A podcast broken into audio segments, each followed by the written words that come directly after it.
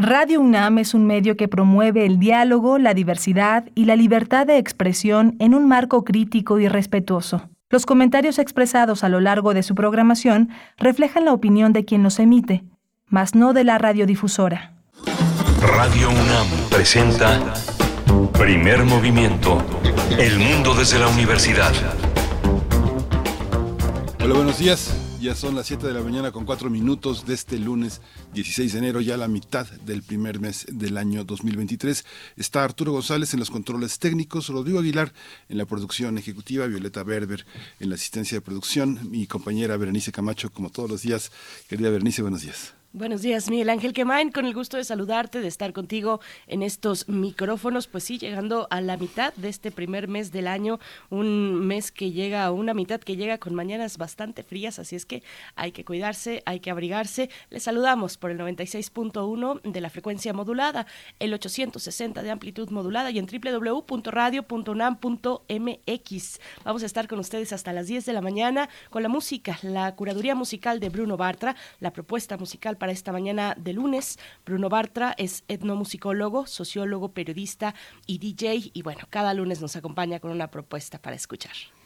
Sí, vamos a tener también la exposición Vladi y sus contemporáneos. Vladi se hace justicia con un enorme pintor, con un enorme muralista que ha estado presente de muchas formas, con una gran tradición. Vamos a tratar el tema con Fernando Galvez, él es director del Centro Vladi, y Silvia Vázquez Solzona, ella es curadora de la exposición Vladi y sus contemporáneos. Creo que no lo mencionamos, pero Andrés Ramírez está esta mañana al frente de la consola en los controles técnicos en la cabina de Radio UNAM y tendremos también la participación en esta hora de Teo Hernández, ingeniero dedicado a soportes sonoros, investigador de música de concierto para hablar de la libertad y la inventiva en la música clásica.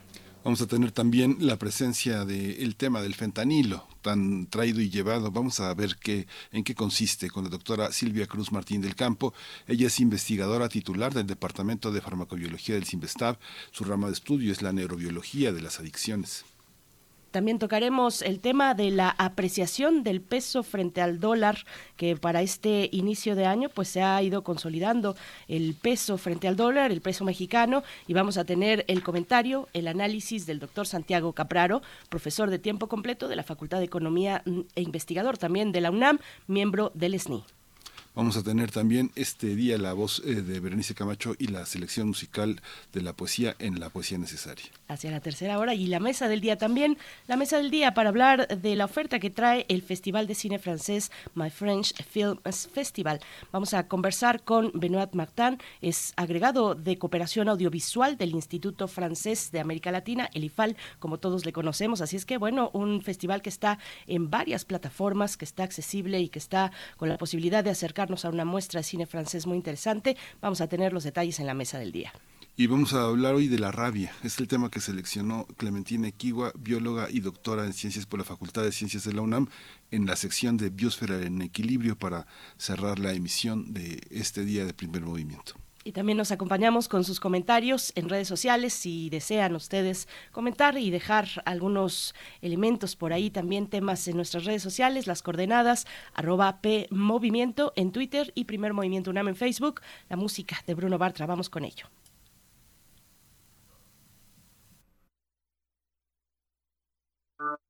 Curadores musicales de Primer Movimiento.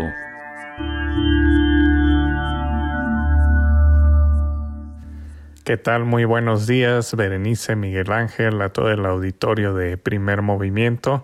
Aquí estamos en una semana más de, selecciones musicales. Eh, y bueno, ahora esta semana me di cierto lujo de pues de elegir una, una serie de piezas con base a lo que iba escuchando el fin de semana y que me topé entre eh, pues entre mis discos y, y, se trata de un álbum, es una selección de un álbum que salió hace ya eh, más de 20 años en el 2001 que fue un, un tributo o homenaje a, los Tigres del, del Norte en el cual se reunieron eh, pues varios de los rockeros mexicanos y latinoamericanos más importantes de ese momento que tenían mayor empuje en ese momento y bueno, cada quien eh, eligió una pieza e hicieron el cover y creo que el resultado fue bastante bueno en general, así que decidí eh, elegir algunas de mis favoritas de ese álbum y pues vamos a comenzar con La tumba falsa, eh, que esta versión la, la hizo Eli Guerra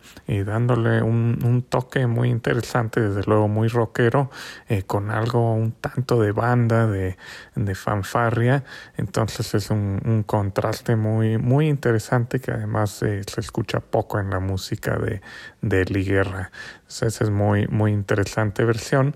De ahí nos vamos a ir a La Puerta Negra que hizo Fidel Nadal, quien fuera en los noventas una figura importante en la banda argentina Todos tus muertos. Y esta versión remite mucho al sonido de, eh, de Todos tus muertos del álbum Dale Aborigen, en particular al sonido de la pieza Andate, Requebra y otras, es decir, un dub eh, muy intenso, pero aquí le mete eh, una onda más cercana al mariachi, pero que no deja de hacer referencia a, la norteña. Y bueno, desde luego le añade ahí una letra eh, de carácter político. De ahí nos vamos a ir a la jaula de oro, quizás una de las, pues bueno, en cuanto a las letras, está entre las mejores de los Tigres del Norte sobre esta, digamos, esta difícil situación de los migrantes eh, mexicanos en Estados Unidos que no pueden salir eh, por falta de papeles y esta versión eh, que hizo Julieta Venegas me parece increíble el acordeón es muy norteño y al mismo tiempo muy rockero como lo era ella sobre todo en ese momento y bueno el sentimiento que le pone a, a, los versos es, es, es muy fuerte luego nos iremos a a la pieza Futurismo y Tradición de Café Tacuba.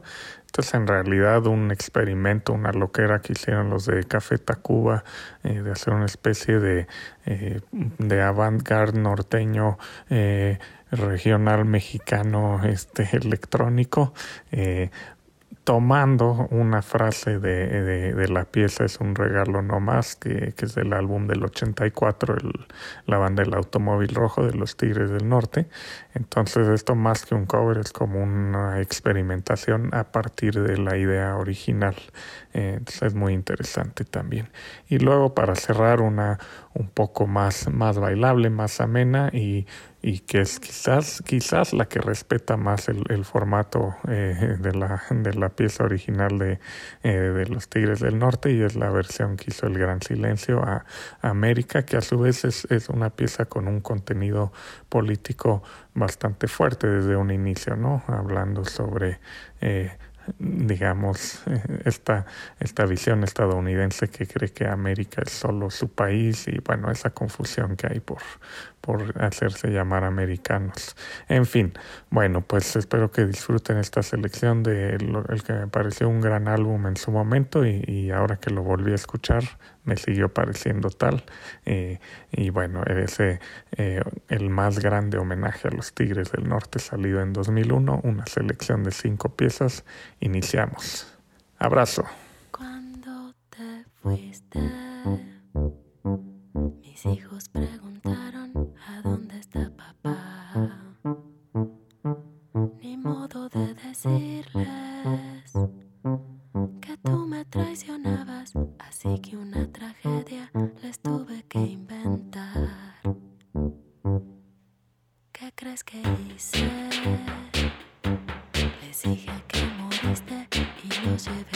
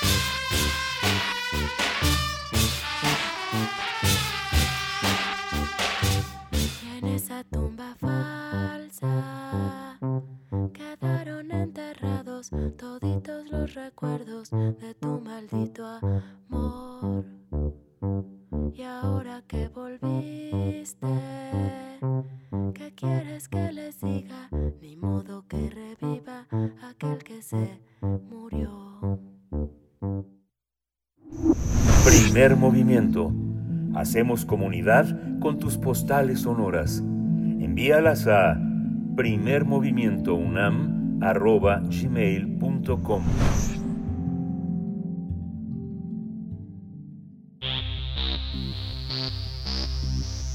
De festivales, ferias y más. Recomendaciones culturales. Vladimir Kivalich Grusakov, mejor conocido como Vladi, es uno de los más grandes pintores rusos de la segunda mitad del siglo XX.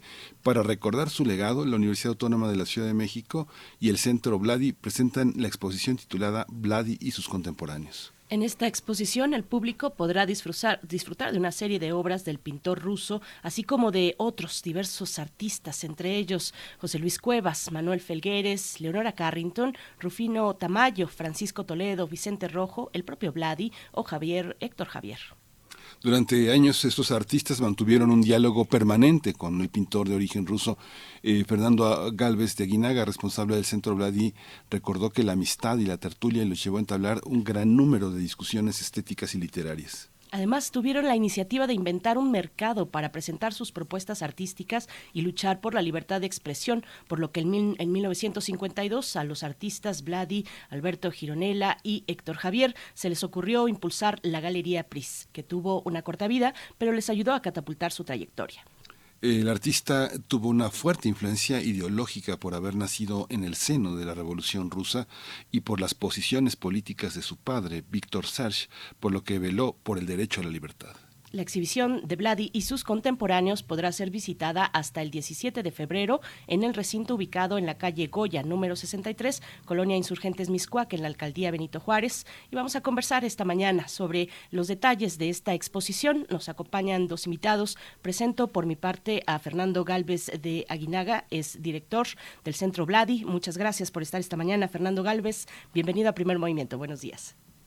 Muchas gracias por invitarnos y pues nada más aclarar que la exposición está hasta el 27 de febrero. Muy bien.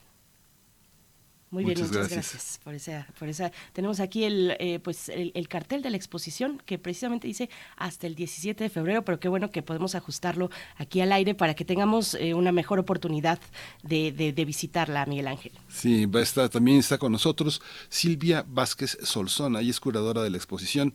Silvia Vázquez, bienvenida, buenos días. Hola Berenice, hola Miguel Ángel, muy buen día. Gracias por la invitación. Gracias, al contrario, a ustedes dos por, por estar esta mañana. Bueno, pues eh, comencemos nuestra charla. Fernando eh, Galvez, pues cuéntanos quién fue, quién fue Vladi, quién fue er- este artista de origen ruso, cuál es en retrospectiva la influencia para la plástica mexicana del siglo pasado.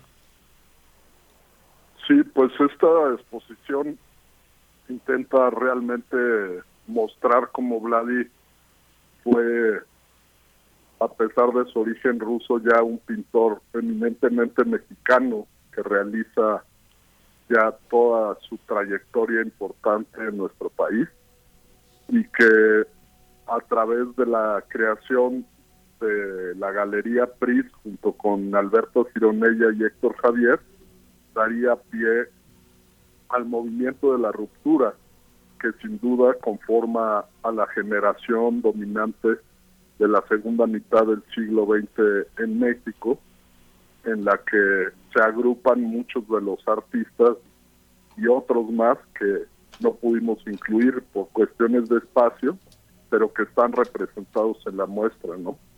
Y básicamente eran los jóvenes de esa época que estaban pugnando por un arte una estética diferente, eh, libre, por lo que no hay una homogeneidad en sus trabajos, eh, frente a una escuela mexicana de pintura que marcaba una serie de recetas en el eh, campo de los temas y la forma de pintar.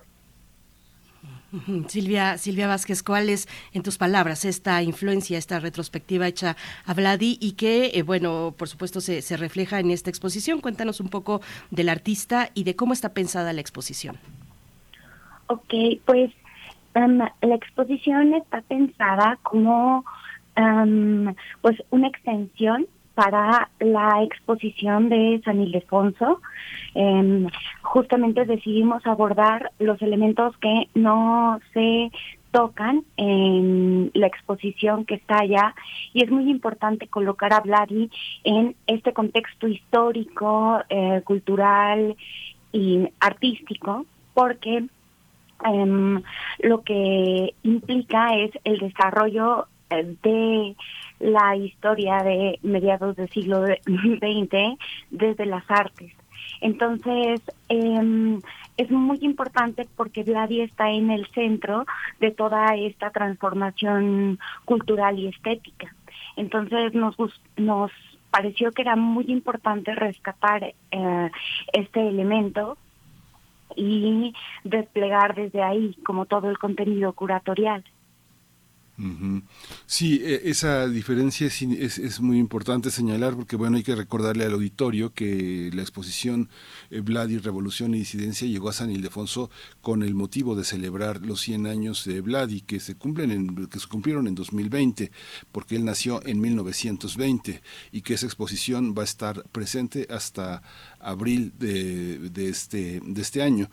Eh, es interesante, yo te preguntaría, Silvia, ¿Qué pasó? ¿Qué pasa? En la exposición que se realizó en, en Bellas Artes, en su momento se llevaron los murales, eh, los, los trabajos que tenía Vladi en el, en el Archivo General de la Nación. ¿Qué pasa con esas pinturas? ¿Se incorporaron a la exposición de San Ildefonso? ¿Y qué significa eh, algunos de los diálogos que tienen parte de la pintura que está en San Ildefonso con este sentido también de la disidencia que ahora ustedes buscan este, reflejar en la pintura de Vladi?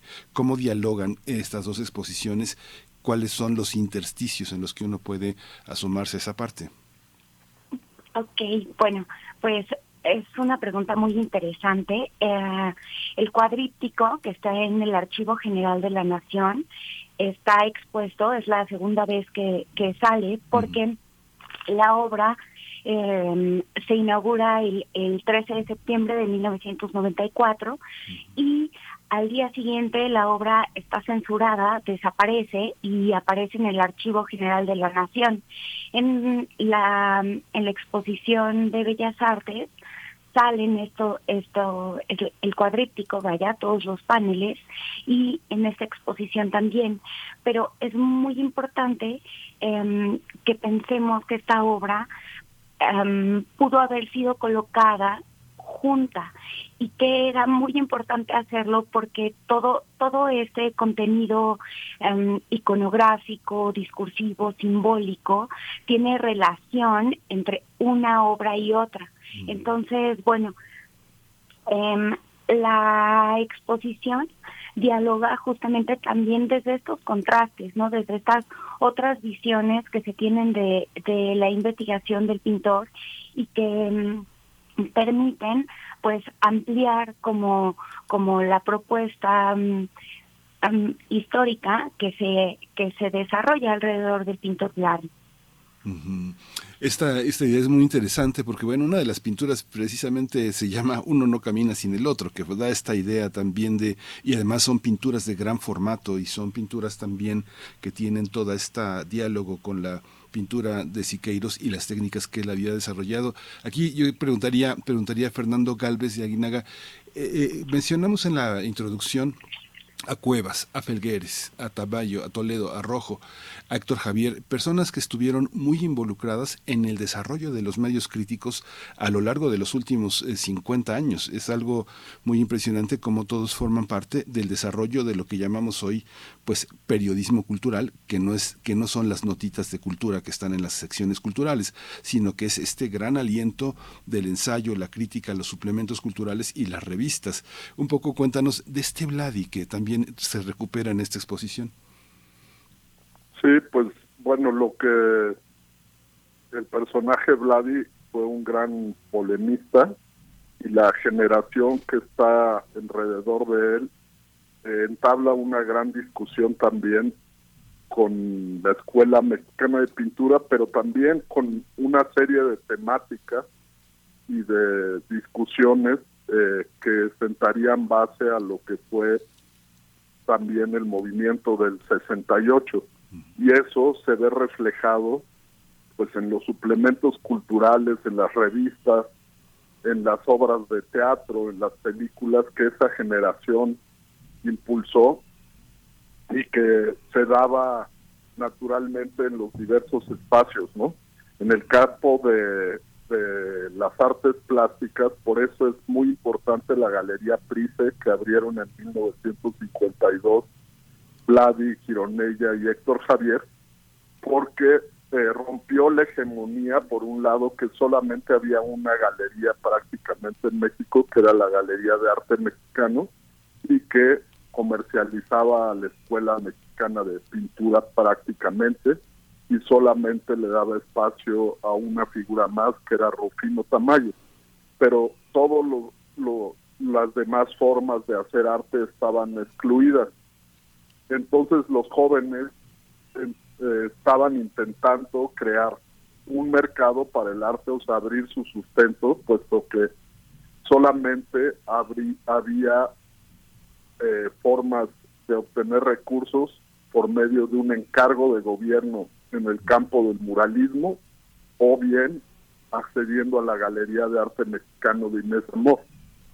Entonces, esto rompió el, el, el, este, el monopolio que, que existía y además generó una tertulia que se fue dando alrededor de estas de esta galería y luego de las que le siguieron la galería eh, Antonio Sousa, la galería Propeo, la galería Juan Martín, pero también este se, se empezaron a aglutinar los escritores, los teatreros, los eh, cineastas, y empezaron a interactuar en las escenografías, en las invitaciones, en el diseño de los suplementos. Ahí estaba Vicente Rojo, ahí estaban escribiendo Juan García Ponce, Carlos Monsiváis, eh, y eso generó un ambiente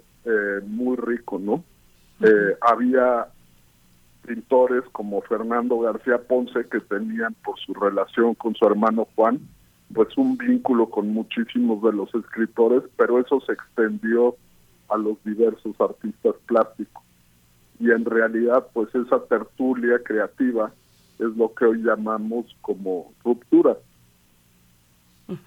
Silvia, eh, ¿qué decir de este, de este punto eh, eh, tan relevante que está mencionando Fernando Galvez, esta apertura, ese trabajo, esa voluntad por generar espacios para exponer obra en nuestro país, esta hegemonía de la que habla Fernando, de la Galería de Arte Mexicano, pues y que se convierte después de, de PRIS en una, en una escena poco a poco y con mucho esfuerzo, por supuesto, en una escena muy rica. Silvia, ¿qué, qué podemos decir al respecto? Bueno, esta mm, sí, la Galería Price justamente abre paso como a un nuevo momento del arte mexicano y mm, sería tal vez importante decir que mm, esta época también es muy importante para el estudio de la obra de Vladi, debido a que en los años 50 y 60, Vladi está haciendo una formulación plástica estética en donde la mayor parte de sus temas iconográficos, así como del ciframiento de sus obras, se desarrolla en este momento. Y esta este desarrollo estilístico personal parte del diálogo con su propia generación. Entonces, esta es otra de las cosas que, que van a encontrar en la exposición. Mm, También me gustaría resaltar que em, se ha pensado o se ha hecho como muy extendida esta idea de que Vladi estaba completamente escindido de toda esta generación tras la mm, tras el cierre de la galería Price.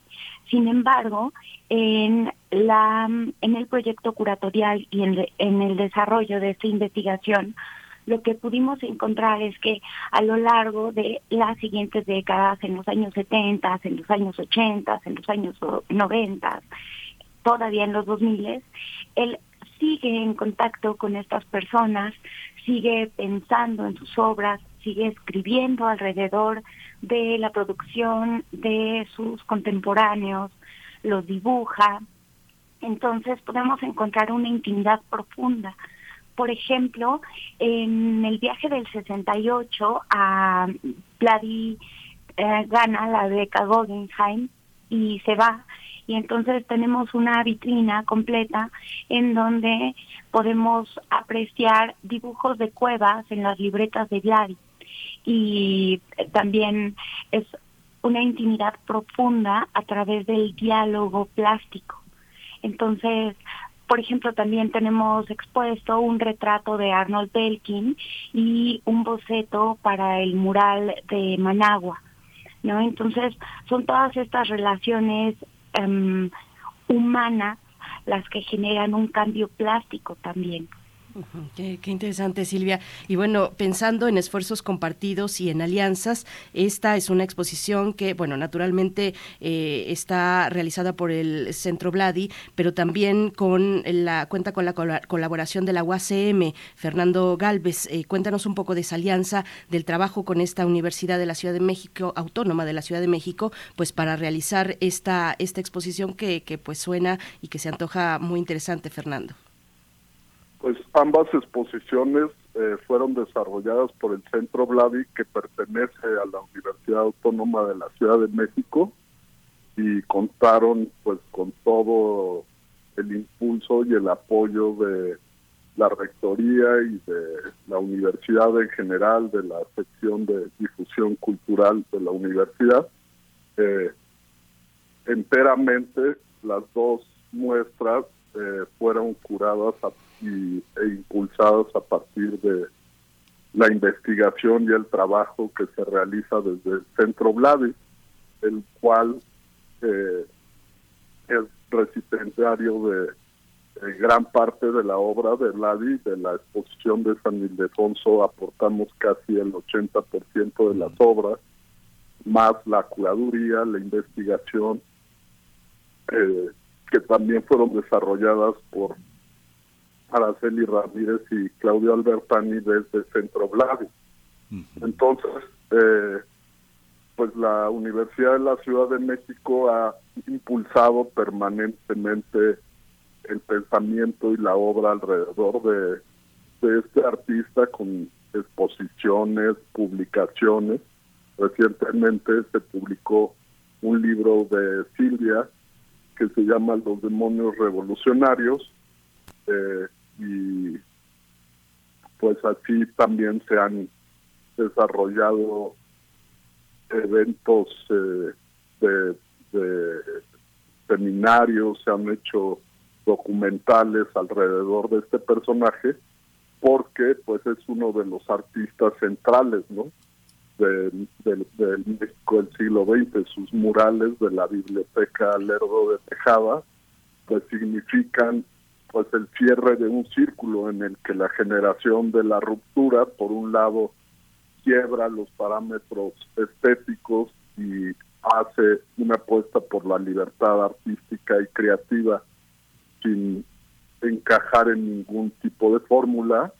Y por otro lado, Blasi con estos murales incorpora esa libertad estética a los muros que fueron en un primer momento eh, el origen de la de la crítica que ellos hacían al movimiento muralista y a la Escuela Mexicana de Pintura, pues realizando una de las grandes obras en el campo del muralismo. ¿no?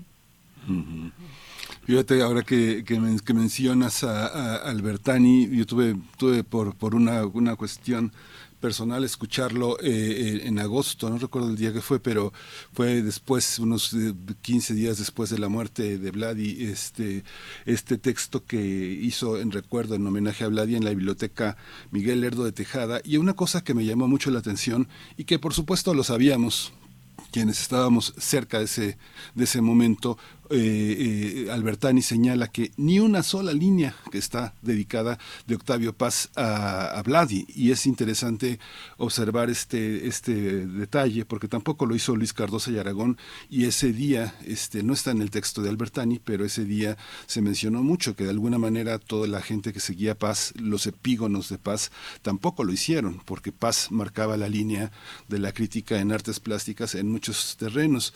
¿Cómo, ¿Cómo está Vladi en ese, en ese sentido? ¿Cómo encontramos a un pintor de ese calibre tan, de alguna manera, tan poco reconocido por la crítica, a pesar de que todo el periodismo cultural de aquel momento lo reconocía, ilustraba suplementos, revistas? ¿Cómo lo explicas, Fernando? Pues yo creo que era eh, todo propio también de una discusión ideológica, ¿no?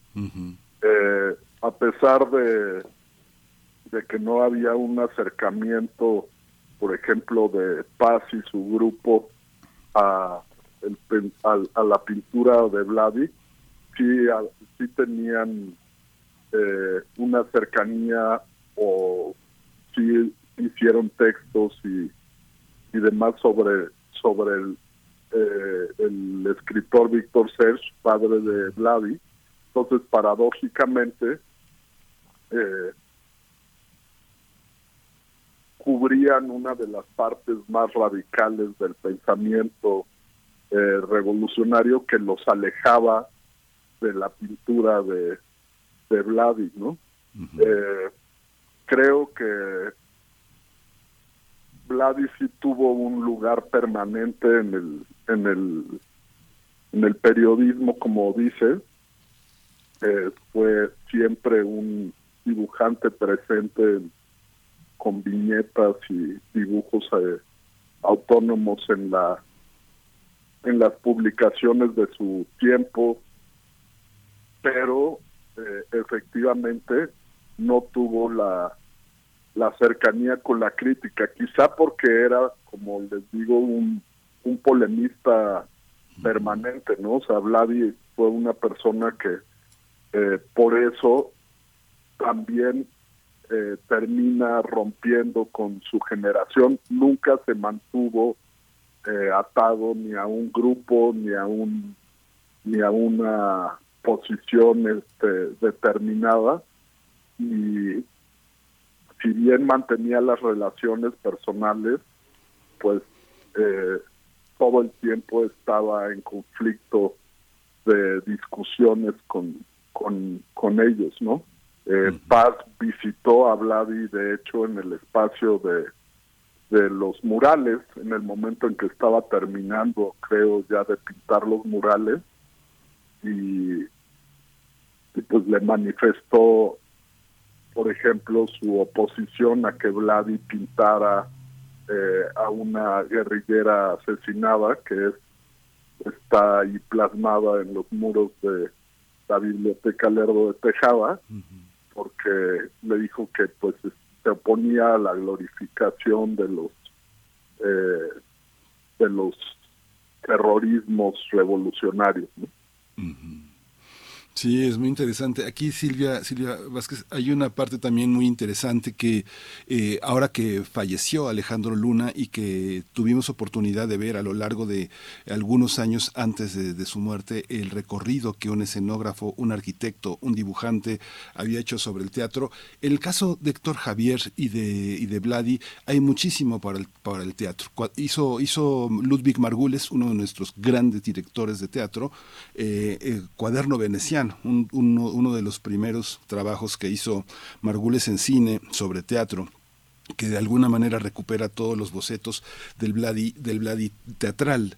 ¿Cómo, ¿Cómo está en esa parte? Es un, es un aspecto que se tendría que reconocer de toda esta generación de pintores que formaron parte de las artes escénicas de una manera muy apasionada, este, aunque de alguna manera periférica, Silvia. Sí, claro. En la, bueno, desde poesía en voz alta, ¿no? Esta colaboración plástica entre literatura em, y producción tanto escénica como de vestuarios, como em, pues literalmente la, la forma en la cual se presentaba la imagen de lo escénico, está toda la generación pues imbuida y esto que dices me parece muy interesante porque efectivamente son las facetas más desconocidas de todas estas, de bueno, de todos estos em, grandes personajes reconocidos por otras vías. ¿no? Por ejemplo, en, en Centro Vladi resguardamos una gran, gran cantidad de pues bocetos para, para escenografías, también hay pues muchísima información alrededor de cómo estaba pensando él en, ciertos diseños de vestuarios. Hay hemerografía muy interesante alrededor de todo esto en el Museo de Arte Moderno. Entonces, eh, nosotros rescatamos un poquito de esto porque las salas sí son muy chiquitas. Entonces, em, decidimos colocar un grabado que se llama Estampa Pánica, que hace alusión al movimiento pánico de Jodorowsky. Entonces, hace una alusión al dios Pan, que es de donde surge el, el nombre del movimiento eh, de Jodorowsky. Y es una imagen completamente absurda y surrealista representada en un espacio escénico. ¿no? Entonces, creo que hay diálogos que se van a poder ver que van desde lo plástico, lo escénico, también hay mucho que no pudimos abordar con, con profundidad, pero desde lo musical, ¿no? Vladi eh, va a conciertos, va a ver danza, hay mucha danza en los cuadernos, entonces todas estas relaciones culturales aportan justamente del cuadríptico que nos decías, pues a la figura que, que se representa en, en el panel de ascenso y descenso, eh, originalmente o en los bocetos se marca como una bailarina. Entonces, eh, pues hay muchísimos tránsitos desde lo escénico, lo musical, hacia lo plástico y viceversa. Pues nos vamos acercando al cierre, pero sí me gustaría que antes de despedirnos, Fernando Galvez, nos comentaras, nos, nos compartieras tu reflexión sobre lo político en la obra de, de Vladi, sobre qué reflexiones eh, tuvo el artista, pues cuando en la época, en la Unión Soviética, pues lo sabemos bien, hubo una línea clara hacia, hacia los valores de, la Revolución Soviética, eh, cuál, cuál era la distancia o la cercanía hacia esas tendencias eh, políticas en, en la obra de un, de un artista como Vladi, Fernando. Sí, pues Vladi nació en el seno de la Revolución Rusa. Su padre formó parte de muy cercana del movimiento revolucionario y eh, era un escritor eh, anarquista que había participado de muchos de los levantamientos anarquistas de finales del 19 y principios del 20 hasta llegar a la Revolución Rusa.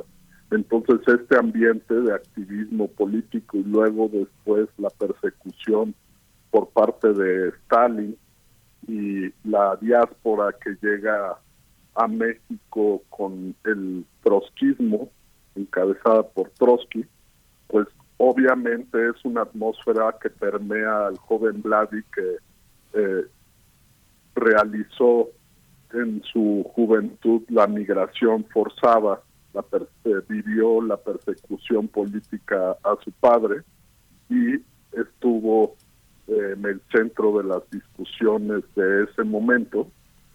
Y por lo tanto pues eso tiene claros eh, reflejos en su obra.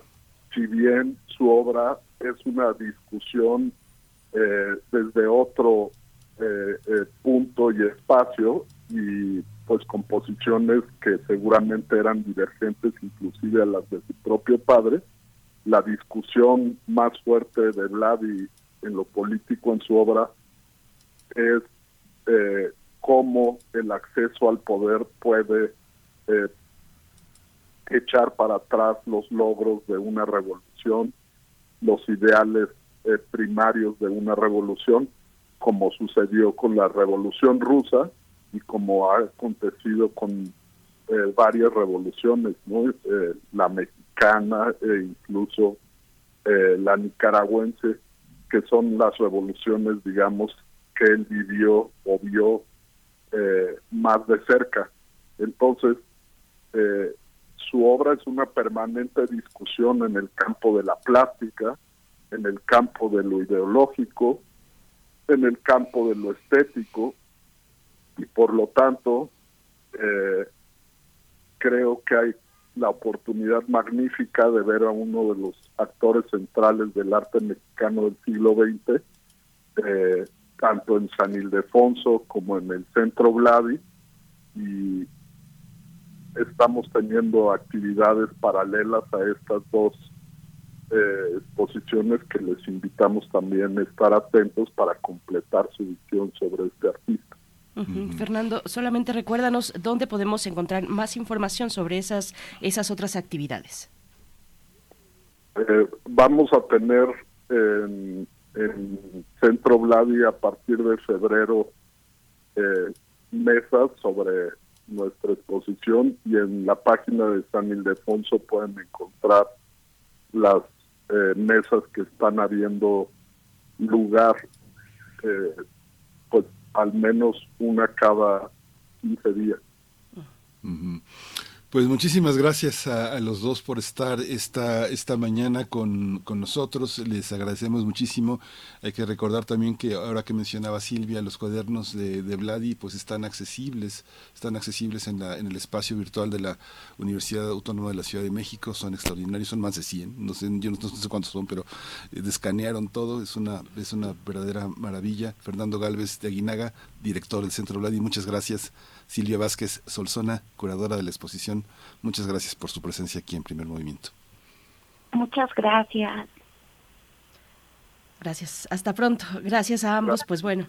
Ahí está en el centro Vladi esta exposición. Bueno, qué, rica charla eh, con varios elementos para acercarnos a esta exposición Vladi y sus contemporáneos en el centro Vladi, en la calle de Goya, número 63, Colonia Insurgentes Miscuac, en la alcaldía Benito Juárez, Ciudad de México. Vamos a hacer una pausa musical. La curaduría de Bruno Bartra nos propone mm, con Fidel Nadal en este eh, pues tributo a los Tigres del Norte, La Puerta Negra. La version. Dice One en este estilo, para que no pierdas el hilo. Está cerrada, con tres candados.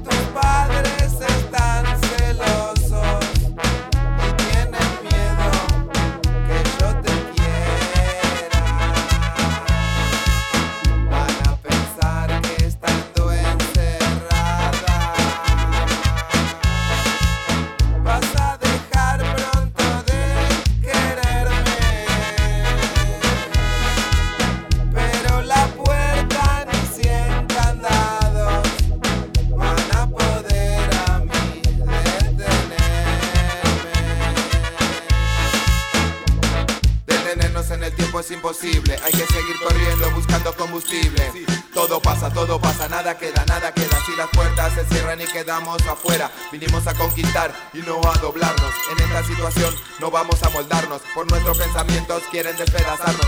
Armas y municiones quieren controlarnos. Matarán la carne, pero la vida sigue gritando. Así que abran la puerta porque estamos pasando. El éxodo de un pueblo están presenciando. Arrastra para y la juventud se está volcando. Como semillas los corazones está brotando. En todos los idiomas un mensaje está mandando. Te dije abran la puerta que nos están. Nos están llamando.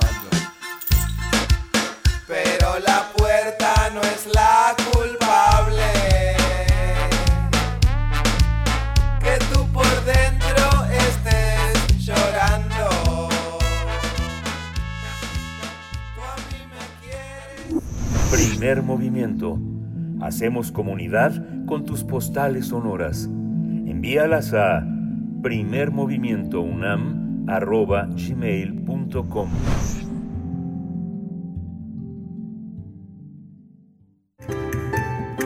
La música del mundo desde México. Y ya nos encontramos en compañía de Teo Hernández, ingeniero dedicado a soportes sonoros, investigador de música de concierto en esta primera entrega del año para hablar de un tema muy muy bello y además muy interesante, la libertad y la inventiva, la inventiva en la música clásica. Teo Hernández, pues te deseamos lo mejor en este inicio del 2023. Muchas gracias por por seguir acompañándonos. ¿Cómo te encuentras, Teo? Buenos días. Pues muy bien, bien, con muchas, con muchas ganas de estar en este programa. Berenice, Miguel Ángel, el equipo de Primer Movimiento, todo el auditorio de Radio UNAM. La verdad, ya los extrañaba, tenía muchas ganas de estar con ustedes. Y el tema de hoy es un tema que me parece muy importante de reflexionar. Es un tema que todos aquellos que trabajamos en la Fonoteca Nacional de alguna forma estamos pensando y repensando y recapacitando. Eh, sobre todo aquellas, eh, aquellos que nos dedicamos a la, a la música clásica, a lo que también se llama música de concierto, eh, tenemos que pensar cuáles, cuáles son los límites de, de, de la libertad y de la inventiva. Dicho de otra forma, también de la improvisación dentro de la música clásica. Y aquí tendríamos que irnos un poco a lo que es la definición de música de música clásica, o por lo menos una de las tantas definiciones que existen. Leonard Bernstein, este famoso director de orquesta, cuando hablaba de música clásica y buscaba alguna definición, decía la diferencia entre las otras músicas y la música clásica es que esta es una música exacta. Y, a- y él decía, ¿a qué me refiero con exacta? A que es una música que siempre se va a hacer igual. Entonces esto, por supuesto, es eh, muy importante, es uno de los, de los grandes directores y pensadores de, de- del siglo XX, pero nos deja un poquito con la duda, ¿qué tan exacta es? Y entonces aquí me voy a referir a otro de los grandes pensadores eh, intérpretes, que es Wilhelm Furtwängler. Wilhelm Furtwängler habla sobre, sobre la improvisación en la música. Wilhelm Furtwängler, un poquito para poner en contexto, es este gran director de orquesta que murió en 1954, que era el favorito del régimen nazi. Sin embargo, él era una persona que no estaba con los nazis. Digo esto nada más como contexto, ¿no? Él, por muchos, es considerado el más grande director de todos los tiempos. Y él decía acerca de la, de la improvisación, las grandes obras de la música están sujetas a la ley de la improvisación en mayor medida de lo que se suele admitir. Hay dos razones que explican por qué se ha reparado tan poco en ello. La primera es que estas obras son escritas. El intérprete las conoce mediante su versión escrita. El camino hacia ellas es el inverso del de su creador. Este experimenta el sentido real de lo que va a decir antes de ponerlas por escrito o mientras las escribe. La improvisación en que se basa la versión escrita representa el núcleo del proceso creativo. O sea, él, pensaba que un compositor, y Furtwängler también era compositor, hacía eh, cierto tipo de proceso que tenía que ver con la improvisación a la hora de hacer música. Para los intérpretes, en cambio, la obra es exactamente lo contrario de este tipo de improvisación. Es un escrito compuesto de formas y signos que posteriormente debería descifrar para acceder a la obra que quiere interpretar. O sea, había una libertad a la hora de interpretar eso, pero es una libertad a la misma hora de estar ejecutando la música. Él se quejaba muchísimo de que los directores estudiaban, estudiaban, hacían algo y luego lo dejaban pulido para no tener que improvisar a la hora del concierto y esto era terrible porque de alguna forma estaba matando el espíritu de la música. Y dice, la segunda razón es la que es que en las obras, sobre todo las sólidas piezas maestras del periodo clásico, nos hemos acostumbrado a ver formas inalterables y predestinadas. Esto es eh, algo de lo que ya hemos hablado en otras ocasiones, consideramos el canon de la música como inalterable. Entonces el ejemplo que voy a poner hoy me parece muy eh, elucidatorio en este en este sentido. Es es un un experimento que hace uno de los más eh, interesantes e importantes intérpretes de música antigua, que es Thomas Binkley, que él tiene un, un grupo que se llama el Estudio de Música Antigua. Él toma textos de, de la, en Languedoc, o sea, este, este idioma que desaparece eh, poco a poco hacia 1200 cuando existe una, una cruzada en contra de los, de los albigenses. Eh, había dos idiomas en Francia, el del norte y el del sur. El Languedoc era el del, el del sur. Eh, de ahí, de este, en este idioma están escrita la poesía trovadoresca, que es en buena medida la, la primera poesía moderna que existe. Bueno, pues toma estos poemas acerca de la destrucción de, Languedoc y lo que mm, hace es tener eh, a un trovador moderno, de los pocos que quedan que todavía hablan Languedoc, y lo hace cantar estos poemas con sus propias herramientas. Entonces es, por así decirlo, algo que de alguna forma rompe con las con las estructuras. Ninguno de estos poemas a los cuales se refiere eh, Thomas Binkley fue originalmente musicado en su época, o si fue musicado, por lo menos la música está perdida. Entonces es un, un sirventés que se llama Sicolflax Mulin Turnella. Dice, como el débil molino que da vueltas cuando demasiada agua lo entorpece, excesos de motivos me enfría y apenas me gusta nada de lo que veo y mi canto no se alegra como solía.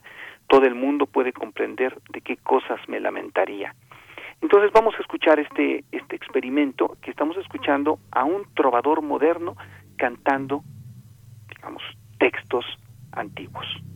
Pues muchas gracias, Teo. Nos vamos a quedar con esta propuesta y con la reflexión que nos acabas de, de entregar esta mañana, eh, este ejemplo de Furpanger también con el que abres. Te agradecemos. Nos encontramos en ocho días contigo y nos quedamos con esto, con esta propuesta. Muchas Gracias, gracias. Hasta Hasta pronto.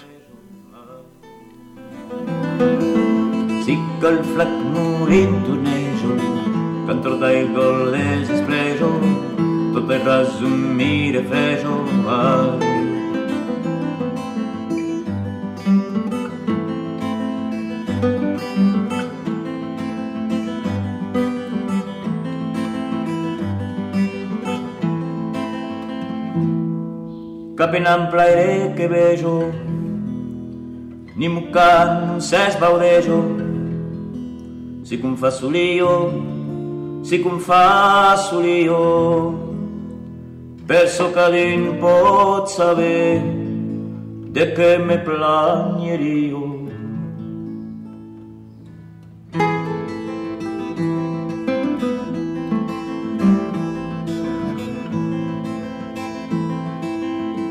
Un che dire, che non sai vascarme dire, mi scade un pese così ai. Dentro de un che dire, che non sai vascarme dire, mi scade un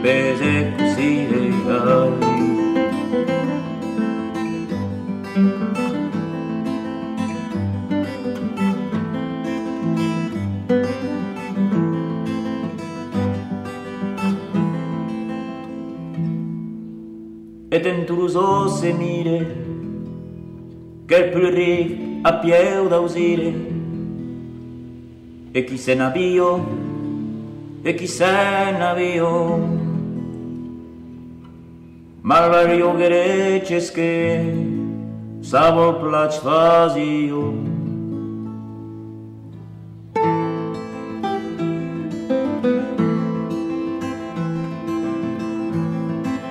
Mai vai la vine in conteso da pignunqui dei adesso, calmi il sessen entremesso, vai. Mai vai la vine conteso, da pignunqui dei adesso, calmi il sessen entremesso,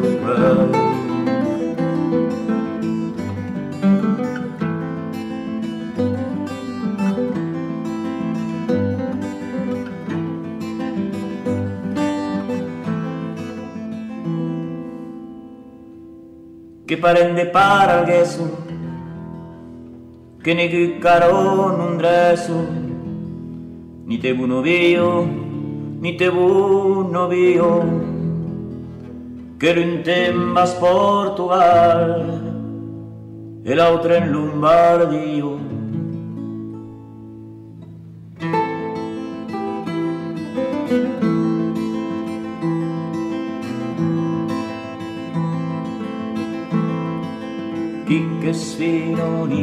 Ire creso a pignun per esempio e perché di l'usareso ai. Chi che si non ire creso a pignun per esempio e perché di l'usareso ai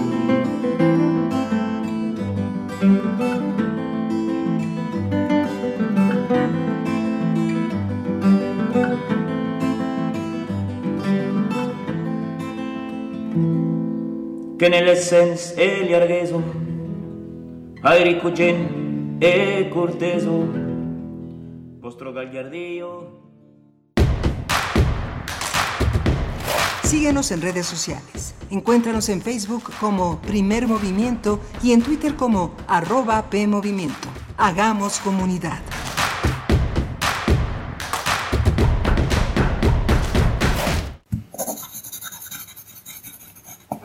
Libro no termina con el punto final. No es solo la escritura y la corrección. Hay mucho más que un proceso creativo o un arranque de inspiración. Las palabras encierran conocimiento y cultura, pero también gustos y texturas. Los invitamos a probar los sabores y los saberes del lenguaje. Eso, todo eso, es lo que saben las palabras. Saben las palabras, el amor por el lenguaje en todas sus presentaciones, con Laura García, todos los lunes a las 18.30 horas, retransmisión sábados a las 17 horas, solo por Radio UNAM, experiencia sonora.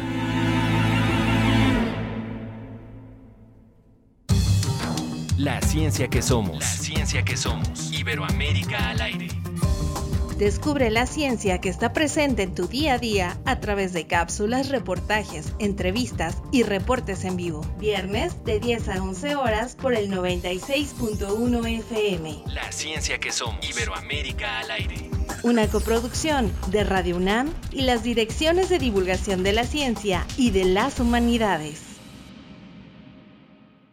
Habla Alejandro Moreno, presidente nacional del PRI. El PRI es más que un partido político. Son las luchas y las causas del pueblo convertidas en un gran proyecto revolucionario. Los priistas tenemos la capacidad de gobernar sin dividir y avanzar sin dejar a nadie atrás. Hoy el partido de nuestros abuelos, de nuestros padres y de nosotros mismos convoca a todas y a todos a respaldar nuestro país porque tenemos la experiencia para que juntos saquemos adelante a México. ¡Que vive el PRI! Claro, en la fiesta te metes lo que sea para pasarla bien, pero en realidad, ¿sabes qué te estás metiendo? Muchas drogas químicas son elaboradas con ácido muriático, sosa cáustica y reticida. Ahora el narco añade fentanilo para engancharte desde la primera vez. El fentanilo mata. Es 50 veces más potente que la heroína. 200 personas mueren al día por su consumo. No te arriesgues. No estás solo. Si necesitas ayuda, llama a la línea de la vida 800-911-2000. Secretaría de Gobernación. Gobierno de México. Radio UNAM te invita a expandir tu conocimiento con su selección de cursos y talleres.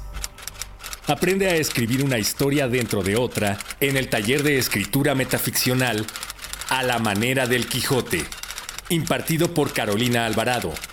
Inicia el 17 de enero. Explota tu vena humorística y conoce el funcionamiento de la comedia en el taller de stand-up. comienza el 4 de febrero.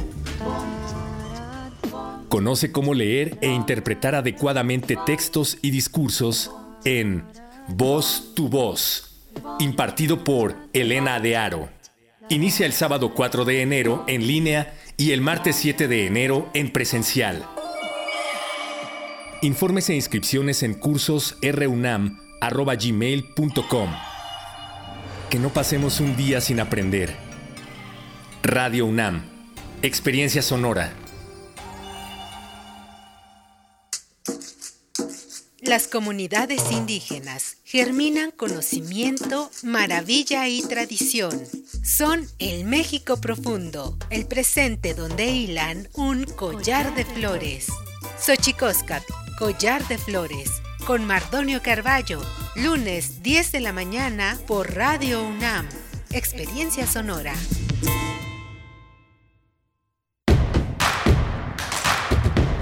Encuentra la música de primer movimiento día a día en el Spotify de Radio UNAM y agréganos a tus favoritos.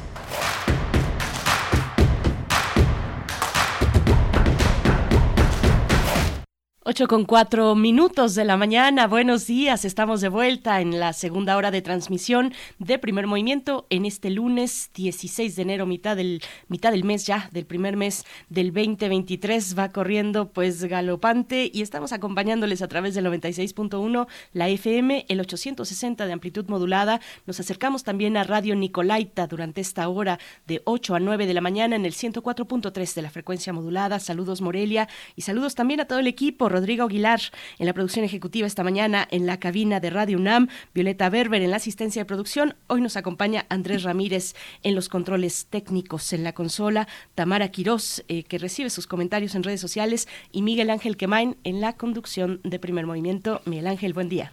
Hola Berenice, buenos días, buenos días a todos los que se suman a las 8 de la mañana a esta transmisión en la que nos enlazamos también a la radio Nicolaita allá en Morelia, Michoacán. Tuvimos una mañana muy interesante con esta posibilidad de hablar con eh, Fernando Galvez y director del Centro Vladi y Silvia Vázquez Solzona. Mucha tarea nos dejan para pensar un gran momento de la plástica mexicana en muchísimos territorios.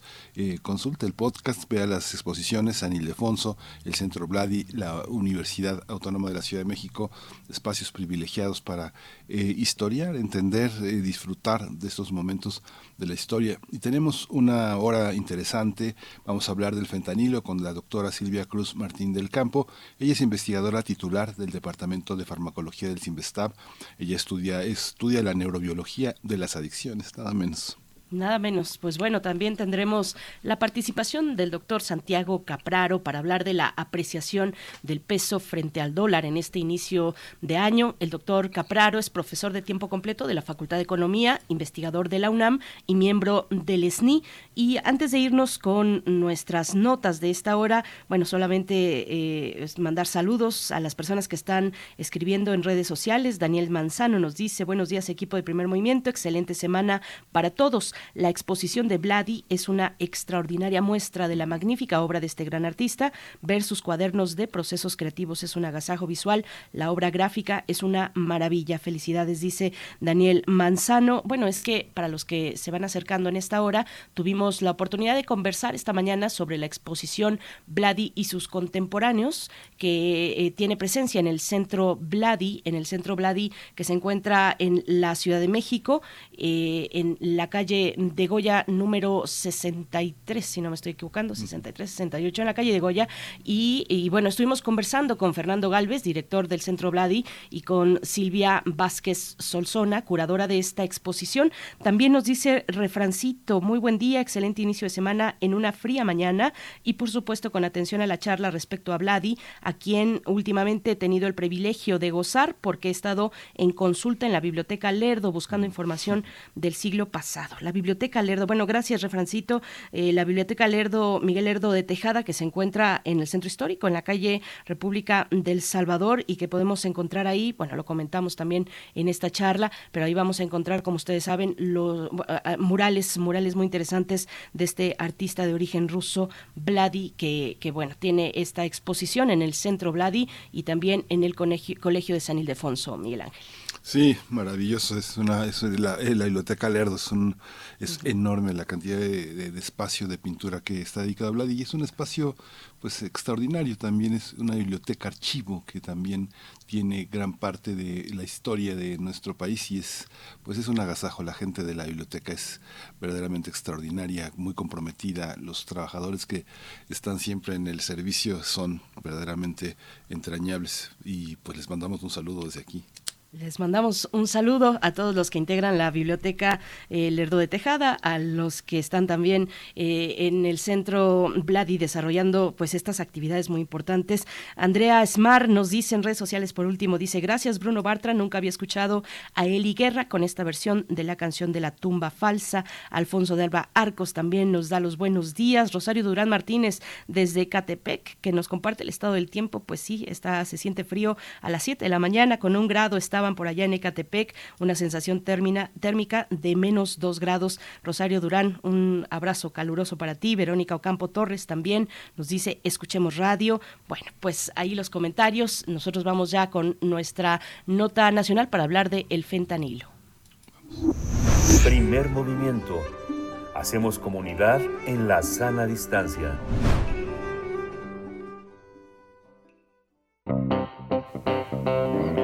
Nota Nacional. Uno de los puntos más importantes de la cumbre de líderes de América del Norte que se realizó en México eh, con la presencia de los mandatarios de Estados Unidos, Canadá y México fue el compromiso de enfrentar la lucha contra el fentanilo.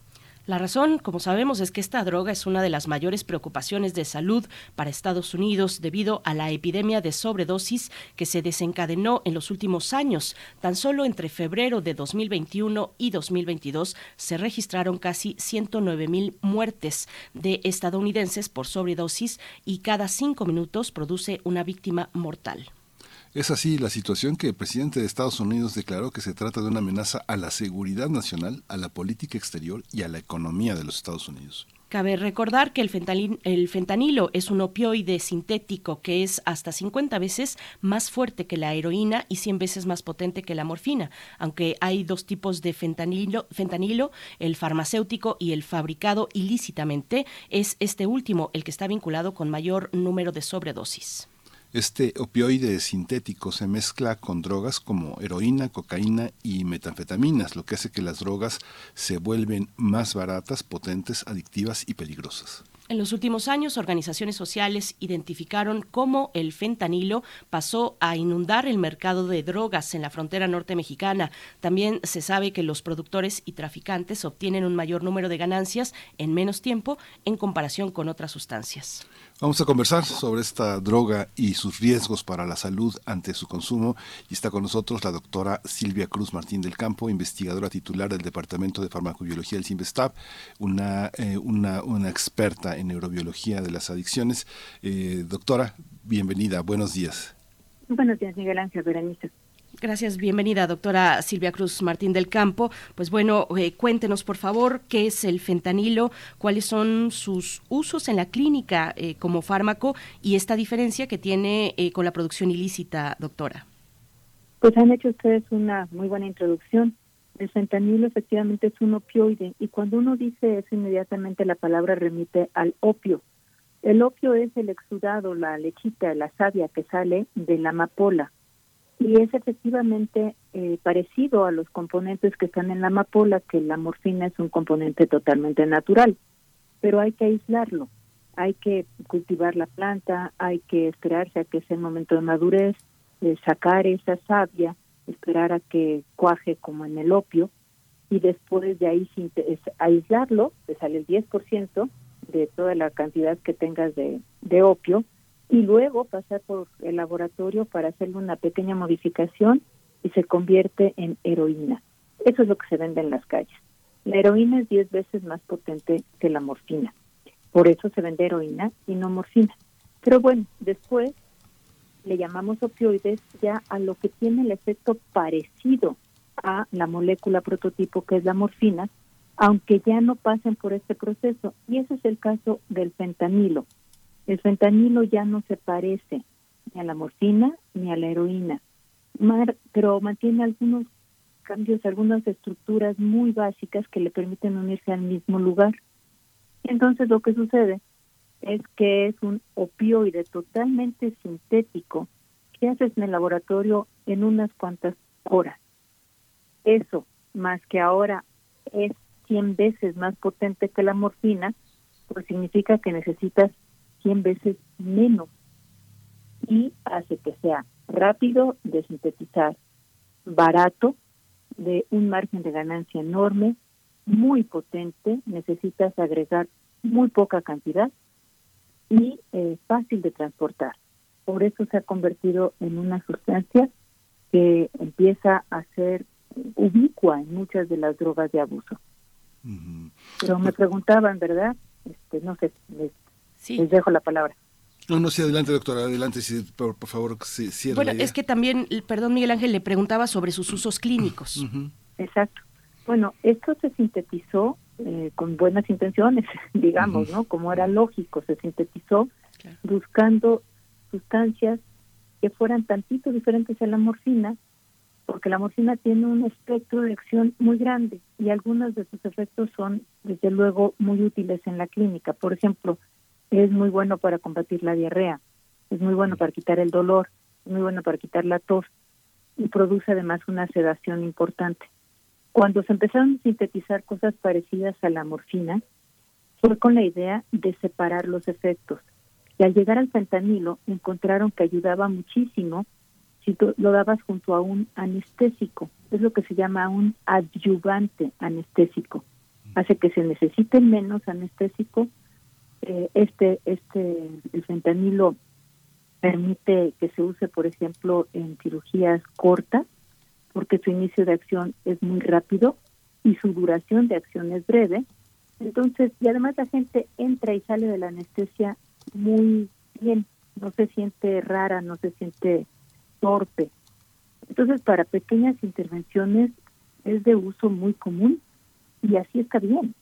También se utiliza para, para dolor en parches, a veces después de una cirugía se puede dar una infusión, una bombita de infusión que pones y puede ir un poco de fentanilo controlado, eh, logra un alivio del dolor excelente, lo mismo, tiene un efecto muy rápido. El problema es que eh, la, el margen de seguridad de una cosa que es tan potente se acorta, quiere decir que estás muy cerca de otros efectos que no son los deseables. Y estos efectos en particular es el paro, es el dejar de respirar, que desde luego es lo que lleva a la muerte. No pasa en un, en un entorno controlado porque es una infusión, porque la gente tiene la respiración asistida cuando está en una cirugía y, y se tiene la dosificación precisa pero pues desde luego cuando esto se utiliza fuera del entorno clínico es muy fácil llegar a la sobredosis muchas personas desde la psiquiatría, desde las terapias psicológicas, consideran que bueno, las adicciones son prácticamente eh, muy difíciles de, solventar, de salir de ellas.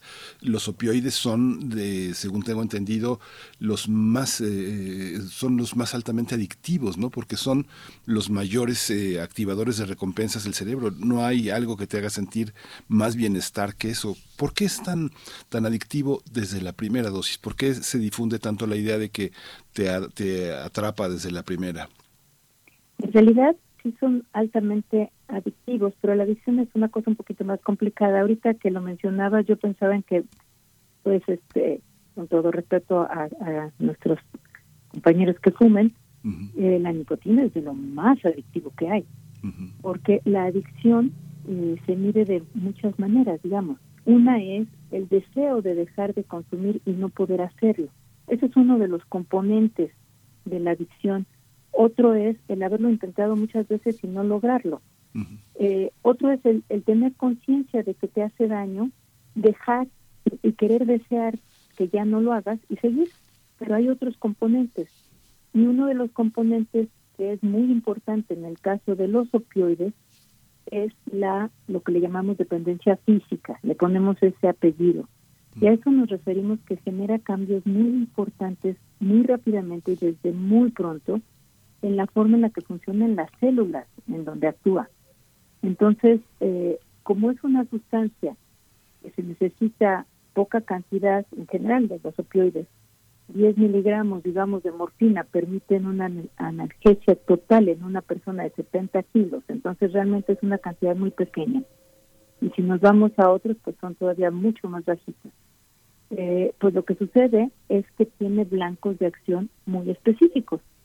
Esos blancos de acción que le llamamos receptores, en donde se pegan, están en muchas partes de nuestro sistema nervioso, en todas aquellas que tienen que ver, por ejemplo, con la traducción, con la transmisión del dolor. Llega, se pega, y nosotros tenemos para esos receptores nuestros opioides endógenos, las endorfinas, las encefalinas, que pues todos identificamos como algo bueno. Entonces, ¿qué pasa cuando nosotros liberamos encefalinas? Las liberamos, se pegan a esos receptores, producen un efecto benéfico y luego luego se degradan. Si tú das un compuesto exógeno que dura en vez de 15 segundos, minutos, horas, las células se adaptan. Se adaptan rápidamente para compensar la inhibición que está haciendo el opioide y hacen muchos cambios adentro.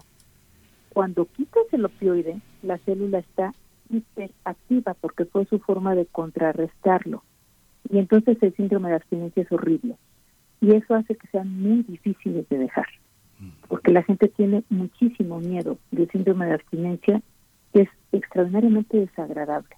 Vómito, diarrea, calambres, este, calambres eh, abdominales, hipertensión, eh, bueno, todo lo que se alcance de imaginar. Y una gripa, como si fuera una gripa completa, fortísima, con goteo por todos, este, por los ojos, por la nariz, escalofrío, etcétera. Doctora, ¿cuál es em, la, magnitud? Ayúdenos a, comprender la magnitud de la emergencia de salud por, por esta adicción al fentanilo. Generalmente hablamos de Estados Unidos, de Canadá también recientemente, pero eh, la CONADIC nos dice que el consumo en México se ha disparado en un 500%. Eh, ¿Cuál es el panorama del consumo problemático no clínico de este opioide en nuestro país? Bueno, por fortuna el 500% va, va, digamos que brinca de un 100% bajito. Entonces nuestro problema no está ni de, ni de cerca este, del estilo de, de, Estados Unidos y el que ha tenido Canadá, que Canadá lo ha podido resolver de una manera bastante interesante. Pero ciertamente hay dos factores en México que hacen que este problema pueda ser muy grave. No son ahorita tanto los números, pero son dos cosas. Uno, hay muy poca conciencia de que el fentanilo es un adulterante, es decir, que no solo está en la heroína, sino que como bien lo dijeron al inicio en su introducción, también está en psicoestimulantes.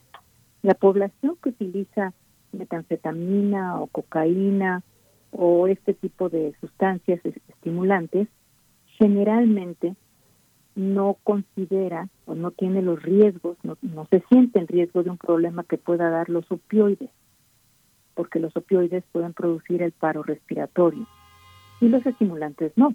Entonces, si la gente no tiene conciencia de que puede estar consumiendo opioides, eso lo puede llevar a una emergencia y morir. Ustedes recordarán el caso de Argentina, en donde murieron 19 personas que declararon consumir cocaína pero en realidad murieron por paro respiratorio. Si la gente llega a emergencia y dice consumí cocaína, bueno, lo dice su amigo, y el médico no reconoce los síntomas de que eso es una intoxicación por opioides, porque la cocaína tenía fentanilo, la persona se puede morir. El segundo punto es que aquí en México no tenemos el antídoto para la sobredosis disponible. Y eso es gravísimo. Ustedes habrán oído que en Estados Unidos se utiliza el Narcan. Y esto, ¿sí, sí, sí lo, lo está familiarizado? Sí. Sí.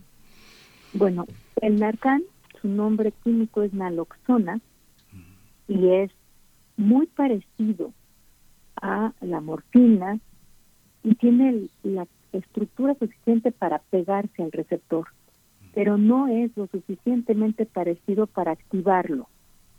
Y como tiene mucha afinidad y la afinidad hay que entenderla en términos de un imán, algo que jala, el receptor que a todos los opioides jala muy fuerte a la naloxona. Y entonces, si está ahí, no se pueden pegar los opioides que sí activan al receptor. Es decir, la naloxona es un antídoto.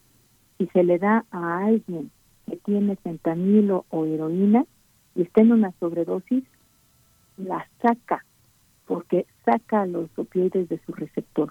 Las personas vuelven a respirar. Y la naloxona no está disponible en México porque está controlado. Eso es un absurdo y una emergencia que hay que quitar porque está clasificado de manera que necesitas una receta para conseguirlo. Si una persona cae en sobredosis, no tienes el tiempo de llevarlo a un médico, de que te dé una receta, de que vayas a comprar la naloxona y se la puedas poner. En Estados Unidos y en Canadá la naloxona se regala. Está en todas partes. En México está clasificada. ¿Por qué? ¿Por qué esta, porque tenemos esta, ustedes hicieron en el Simvestab una investigación donde eh, trabajaron con eh, concentraciones altas de sal, que es algo que la gente utiliza agua con sal para tratar de revertir los efectos de el fentanilo. ¿Cómo, cómo ponerlo al alcance de todos? ¿Es una decisión gubernamental nada más, doctora? Sí, eh, efectivamente la gente en la desesperación se inyecta agua con sal y en la investigación que nosotros hicimos identificamos que esa agua con sal, bueno, el sodio de la sal, hace que tenga un poquito menos de afinidad la heroína y el fentanilo por el receptor. Entonces la gente tarda, bueno, las personas entendemos que los efectos son que pueden tener un poquito más de tiempo antes de caer en la depresión respiratoria. Entonces sus compañeros les inyectan agua con sal, los golpean se ponen hielo y unas prácticas de desesperación para que eh, las personas respiren. ¿Por qué sucede esto? Porque no consiguen la naloxona. ¿Y por qué no la consiguen? Pues yo creo que en algún momento histórico alguien vio la estructura de la naloxona, vio que era un opioide y sin muchos conocimientos de farmacología no entendió que hay agonistas, que son los que se pegan al receptor y hacen algo, y antagonistas, que son los que se pegan al receptor y no hacen nada. Y entonces lo clasificaron. Esto es raro, o sea, en el mundo no está clasificado en la inmensa mayoría. Hay estudios clarísimos que demuestran que si ustedes o yo ahorita nos inyectamos naloxona, no nos pasa nada. Y todas estas eh, eh, cosas las hemos presentado incluso al Senado eh, el año pasado hablando de la urgencia de desclasificar a la naloxona y en el Senado tuvo buena acogida, pero pues hay muchos otros asuntos aparentemente importantes en, nuestro país que no han llevado a que esto camine y se convierta en una realidad. La iniciativa es borrar la palabra naloxona del artículo de la Ley General de Salud 245, que es donde está clasificada como un psicotrópico no es psicotrópico, es un antagonista. Y sí, es una cosa que está en manos de nuestros legisladores.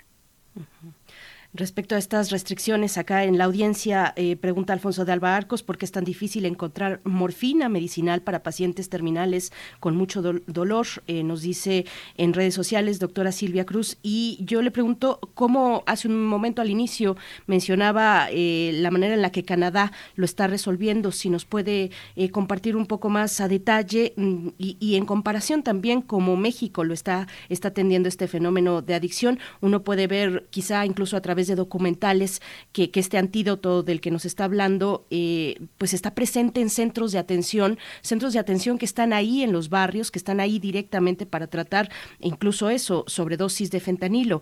Eh, ¿cuál, ¿Cuál es la situación en Canadá? ¿Cómo lo ha llevado a cabo? ¿Y qué comparación hacer con México, doctora? Sí, eh, respecto a la pregunta de su auditorio, ah, tenemos un problema muy serio que hay heroína en las calles, y no hay morfina a veces en los hospitales. Esto es una tragedia porque efectivamente tenemos un subtratamiento del dolor que requiere el dolor de cáncer terminal, que requiere opioides. Hay otros y en clínicas de y esto lo digo porque es importante, de cuidados paliativos de dolor, como puede haber en, en el INCAN, en el Instituto Nacional de Cancerología, este, sí se consiguen. Es importante acercarse a paliativistas, a médicos que tienen acceso a esos medicamentos. Ese es respecto a este punto porque es muy doloroso cuando uno tiene un paciente terminal y no se le puede quitar el dolor. Respecto a lo de Canadá, lo de Canadá lo que sucedió es que eh, su sistema de salud es muy diferente, por supuesto. Es un sistema que emula al británico, en donde con que la gente pague impuestos tiene tratamiento. Y se ponen en unas ciertas listas los medicamentos que pueden atenderse, que pueden dispensarse para el dolor. Y en las guías médicas para el tratamiento de dolor estaban eh, varios opioides que no deberían haberse utilizado como la este, los que fueron los iniciadores de la crisis de los opioides, ¿no? El Oxycontin, estos, estos que, que se utilizaron tanto por los laboratorios que los presionaron. Entonces, lo primero es que Canadá dijo, tenemos un problema serio. El problema es que muchas de las personas que están en tratamiento de dolor están maltratadas, están sobretratadas con opioides hicieron varias cosas. Por un lado, las clínicas de atención para las personas con dependencia a opioides.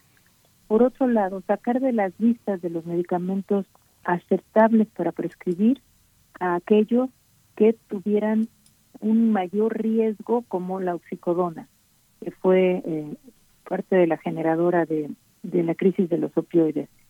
Y en tercer lugar, también eh, espacios seguros de inyección para las personas que ya tienen una dependencia y que al llegar a una clínica en donde se les cambian las jeringas, se les cambian eh, las cuqueras que le llaman a los recipientes donde preparan las dosis, se les hace un estudio para saber su estado de salud y se les ofrece tratamiento, pero asumiendo que se van a inyectar al llegar ahí, en vez de que se inyectaran en las calles. Todo esto fue un sistema grande que ha estado ayudando y desde luego el distribuir el Narcan en todos los lugares y a los primeros respondientes, a cualquiera que pudiera enterarse o estar cerca de alguien que pudiera consumir. En cuanto a México, en México no tenemos naloxona, la que se utiliza lo están haciendo los ONGs, nos la donan de Estados Unidos y pues muchas veces es algo que se acaba de caducar y tiene un margen realmente de utilidad que las fechas de caducidad son un poco extremas para para seguridad y dice uno bueno caducó ayer ya no lo puedo usar te lo doy y en la frontera de Estados Unidos se hace por otro lado ahorita se está haciendo un estudio muy grande en la frontera la doctora Clara Flake eh, en donde está viendo cómo cambió en cuatro años y es impresionante para sensibilizar respecto a cómo inicialmente la gente estaba consumiendo heroína adulterada con fentanilo sin saberlo y ahora busca el fentanilo. Y hay que estar alertas porque el fentanilo se está utilizando como base ahora y está siendo adulterado a su vez con otras sustancias. Entonces en México, pues lo primero es darnos cuenta, lo segundo es que todas las personas que consumen alguna sustancia, estén atentas a que si un compañero respira lentamente, se empieza a poner los boca azulosa, consumió opioides aunque no lo sepa. Los servicios de salud, asumir que si llega una persona intoxicada que tiene problemas de respiración, no importa lo que diga, hay opioides en el cuerpo, no es mal equivocarse dándole naloxona a quien no lo necesita, quien no dársela y urgente. La naloxona tiene que estar en todas partes. Esta, esta visión, digamos, yo, uno, uno que está en, en un medio de comunicación, en los medios de comunicación, eh, eh, observa que la actitud que usted tiene como científica también tiene un gran alcance social. La preocupación que usted ha expresado en distintos medios tiene un eco en las, en las, en las alertas de atención en psiquiatría, en psicología, en los programas de salud, o es, o es insuficiente, o no se puede, o qué es lo que está pasando, por qué no hay esa esa prevención en la comunicación. ¿Hay algo técnico que lo impide en, en el caso de este manejo de eh, una adulteración de los de las drogas que habitualmente se consumen, doctora? Bueno, yo creo que sí tuvimos muy buena acogida en esta reunión que tuvimos en el Senado. Eh, en realidad ahí hubo un interés y una un apoyo grande porque la naloxona se desclasificara. Se atoró después, pero esto pues yo creo que es porque las prioridades luego en el país son extraordinarias y estas cosas que no parecen ser una urgencia, sino muy importantes, la gente las va dejando de lado. Seguiremos insistiendo nosotros este, yo creo que sí hay un eco. Muchos de los que estamos en este campo, eh, aunque yo estoy en investigación básica, pues colaboro en un grupo que es un grupo de investigación de opioides, justo de la UNAM, que, es el, seminario de, globalidad. Y ahí somos eh, economistas, este, investigadores sociales, psiquiatras, antropólogos. Es un grupo que estamos haciendo todo lo posible por tener impacto en política pública, porque otra cosa que hay que hacer muy importante es hacer prueba de la composición química de las drogas que circulan en México. Eso es urgente y se puede. O sea, llegar a los lugares donde hay consumo y en vez de arrestarlos a todos, hacer pruebas de qué se está consumiendo y decir, oigan, cuidado, la cocaína está contaminada con fentanilo. Y cuando vamos a tener un mapa de si los problemas de que la venta del fentanilo, sabemos, es abierta en la frontera, cuánto ha bajado a los demás estados de la República y cuál es la forma en que se en que se vende. Entonces sí es una investigación multidisciplinaria. Yo agradezco muchísimo los espacios en los medios de comunicación porque los las personas que pretenden experimentar con drogas ahorita están en una de las épocas de mayor riesgo. Los médicos tienen ahí un, pues una situación de atención para quien les llegue intoxicado con cualquier sustancia y los, los proveedores de, servicios pues tienen que pelear por el Narcan y pues nosotros por la identificación independientemente de lenguajes técnicos, que es cierto que a veces alejan mucho a los especialistas del público general. Pues doctora Silvia Cruz Martín del Campo, muchas gracias por darnos este, este panorama, compartirlo para la audiencia de Radio UNAM, muy importante. Y bueno, nos mantenemos con atención eh, también a la investigación que se desprende del, del donde usted es investigadora titular del Departamento de Farmacobiología. Eh, muchas gracias, doctora, y bueno, nos mantenemos en contacto si nos lo permite. Muchísimas gracias a ustedes por el interés y por el espacio. Gracias, doctora. Muchas gracias. Vamos a hacer una pausa con música. Vamos a escuchar eh, de Julieta Venegas La Jaula de Oro.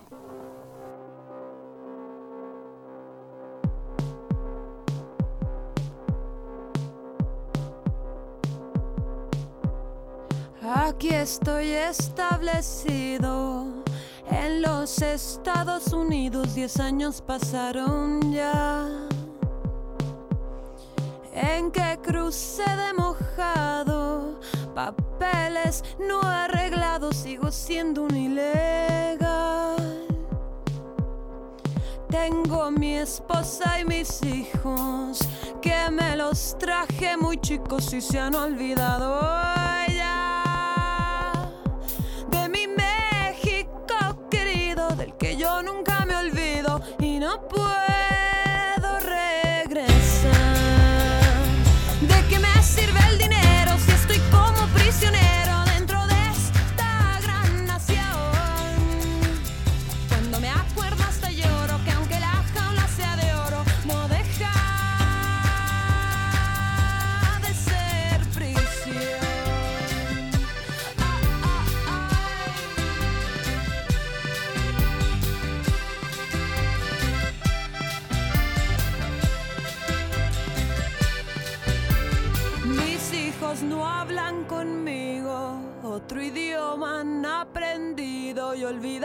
español.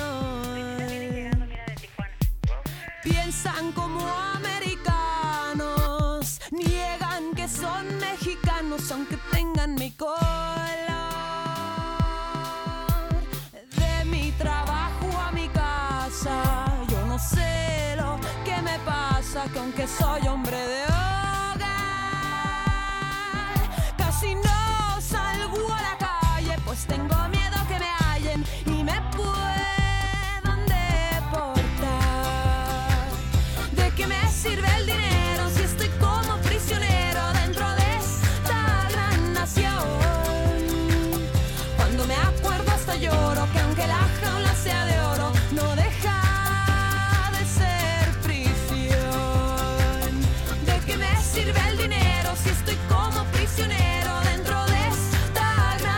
nación?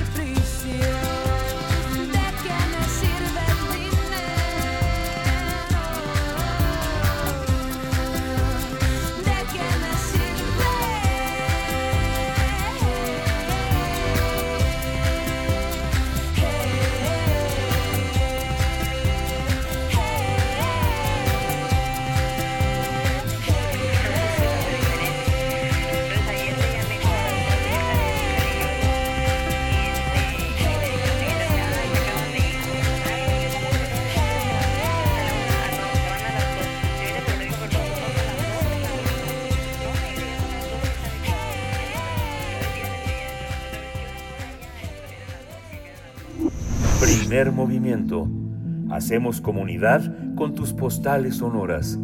Envíalas a primermovimientounam.gmail.com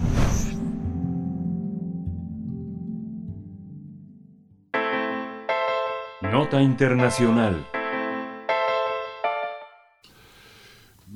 El peso mexicano cerró en su mejor nivel en los últimos tres años, al terminar este fin de semana en 18.77 unidades por dólar estadounidense. Eso lo informó el Banco de México, Banjico.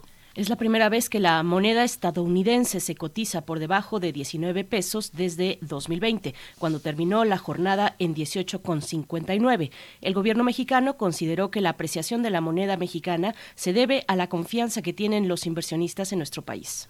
Los economistas explican que esta situación provoca que la moneda, que la moneda nacional se le llame superpeso, debido a que su desempeño en los últimos meses lo que es lo que la hace atractiva para los inversionistas, a diferencia de otras monedas que como el peso argentino, la divisa mexicana no sucumbió al impulso alcista del dólar. No obstante, destacan que la apreciación del peso sucede a la par del debilitamiento del dólar, lo que permitió el fortalecimiento de las monedas emergentes.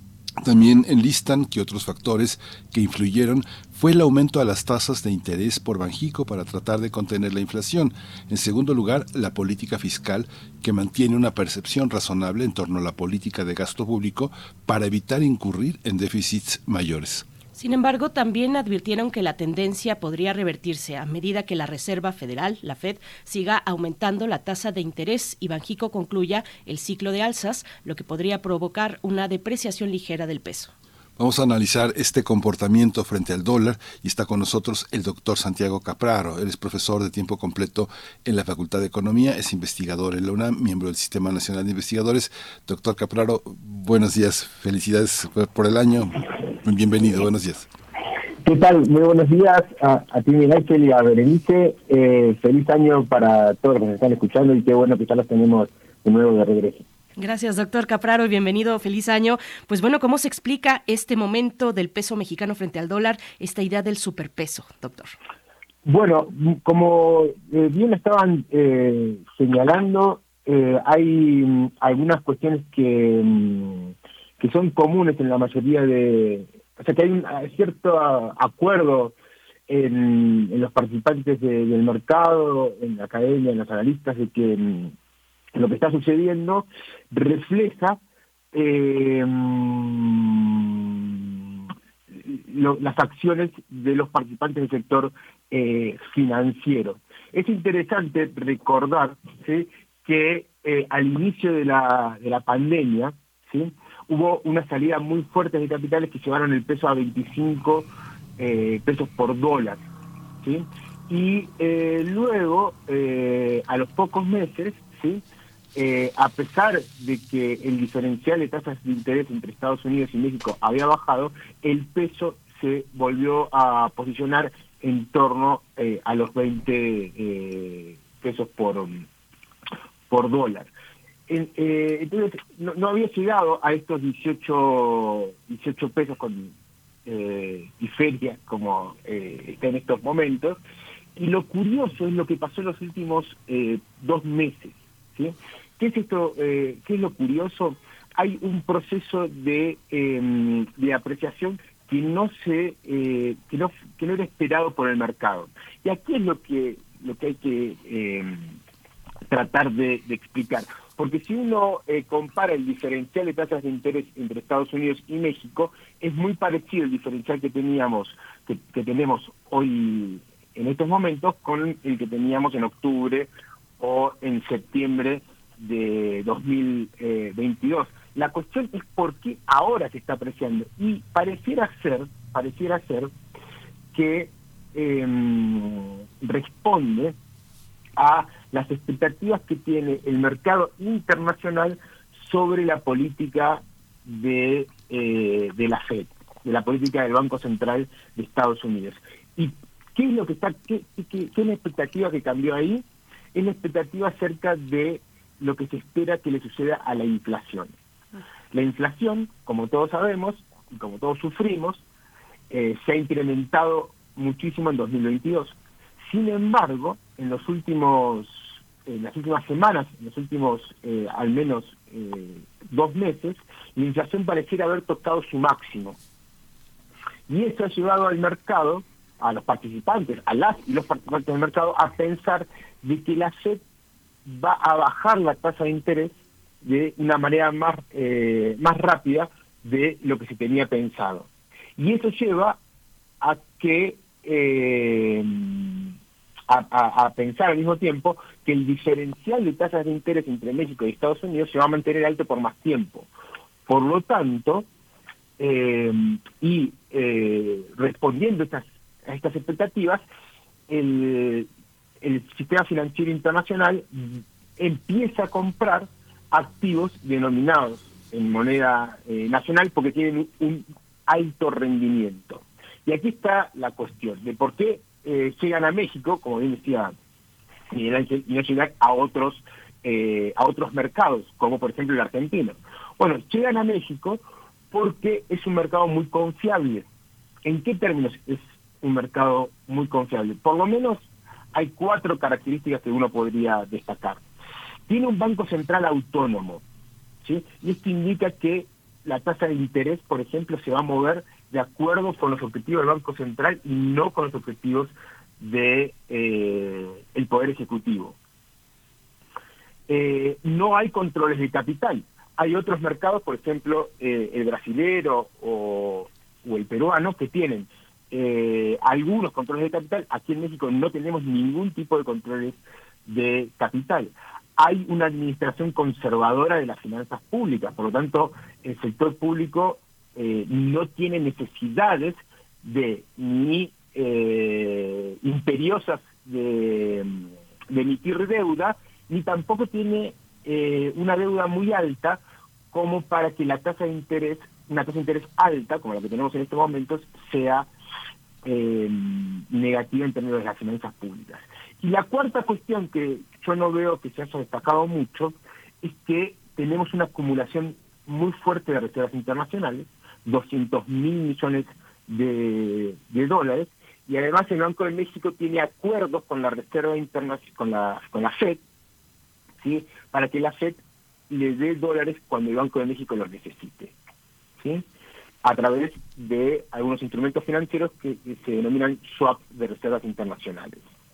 Esta acumulación fortísima de reservas eh, internacionales permite que si hay una salida de capitales porque las expectativas se modificaron, esa salida de capitales sea ordenada. Entonces, el, el sector financiero tiene una inversión segura y una inversión que si sale mal, ¿no? Eh, porque también puede salir eh, mal, eh, la salida de esa inversión sea una salida eh, ordenada. Eso hace que los capitales lleguen y, y la apreciación del peso refleja esa llegada de, de capitales. Es totalmente un fenómeno financiero. O sea, es un fenómeno financiero no político, no, no, no de gobernanza. Eh, bueno, eh, no, no, no, no. Es un fenómeno, eh, es un fenómeno financiero, sí, y es un fenómeno eh, que refleja que las finanzas tienen, o sea, los, par- los participantes, el sector financiero, los los que mm, apuestan en el sistema financiero tienen mucha confianza en eh, en el gobierno en el, en- en el gobierno y en estas características estructurales de la economía mexicana. Es decir, no importa el gobierno, el, el Banco Central va a seguir siendo autónomo, los controles de capitales no, no van a existir y la acumulación de reservas se va, se va a dar. Lo que, lo, lo que quiero destacar es que además de tener confianza en el gobierno, están estas cuestiones estructurales. ¿Sí me explico? Sí.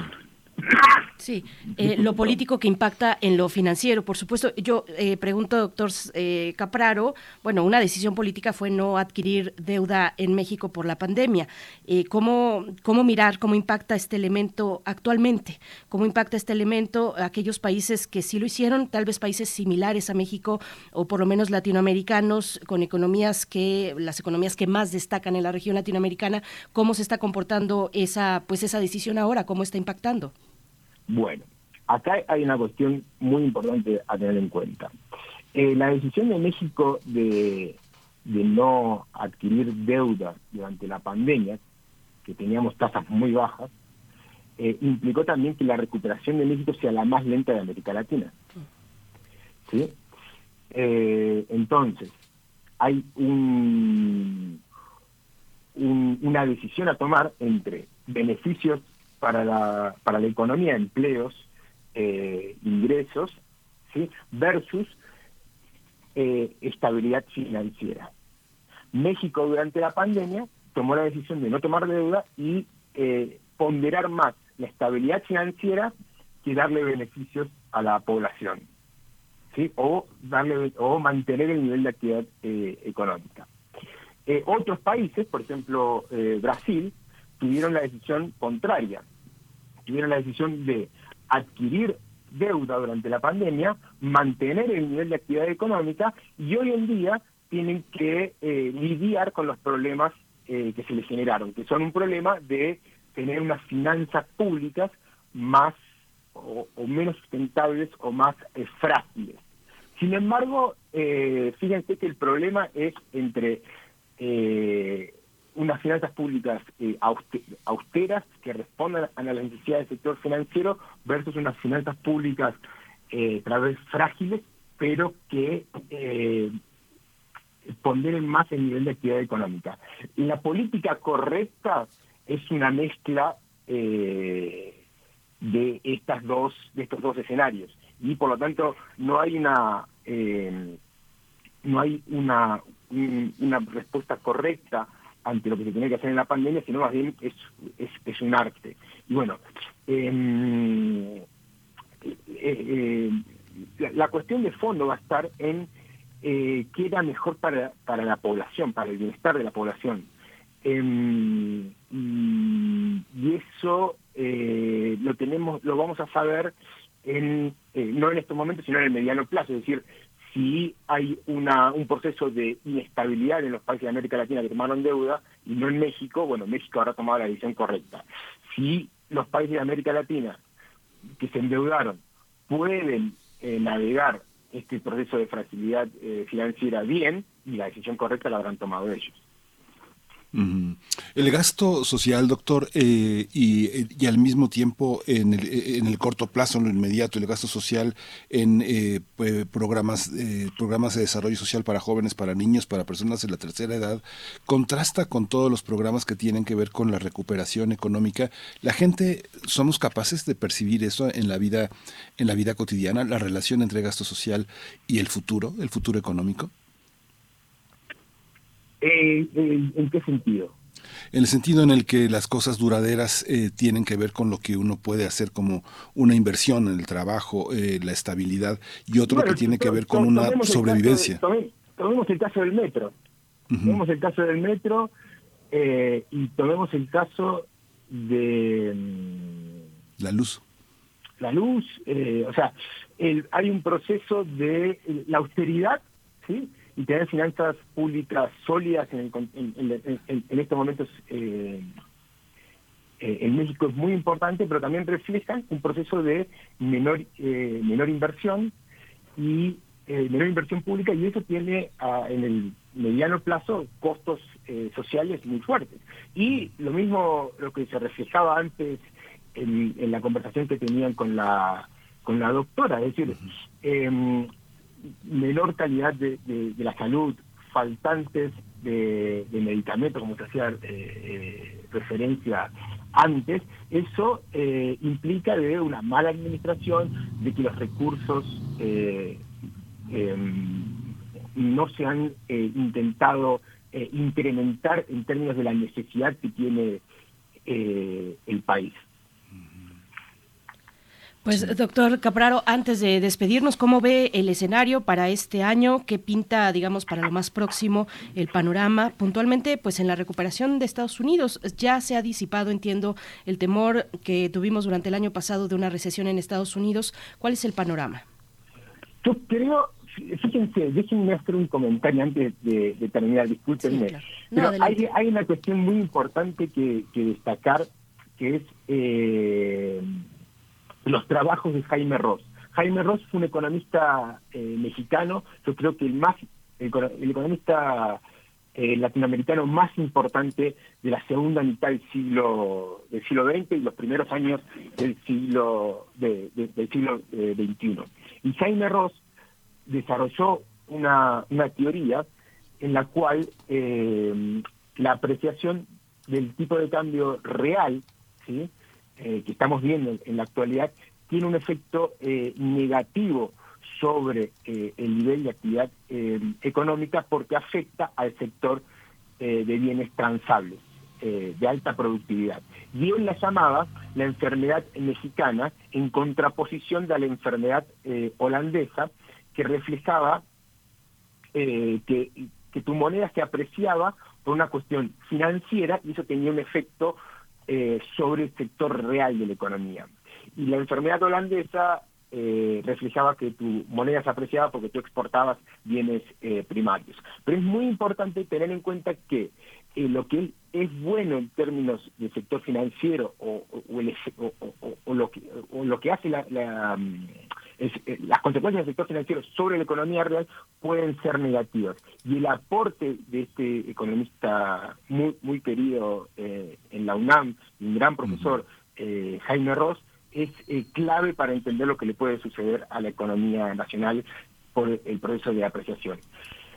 Entonces, terminado el sistema, yo creo que la economía nacional le va a ir muy bien en 2020, en 2023. Yo soy muy eh, eh, positivo en acerca de, de- la evolución de la economía nacional durante este año en términos de eh, control de la inflación. Por fin sabemos que los, esos, eh, eh, esas, eh, eh, las consecuencias negativas de la inflación hemos visto lo peor desde mi punto de vista y vamos a ver una economía estadounidense pujante que va a ser el motor que nos va a llevar eh, hacia adelante. Pero bueno, siempre es difícil hacer predicciones, principalmente cuando estamos hablando del futuro. ¿no?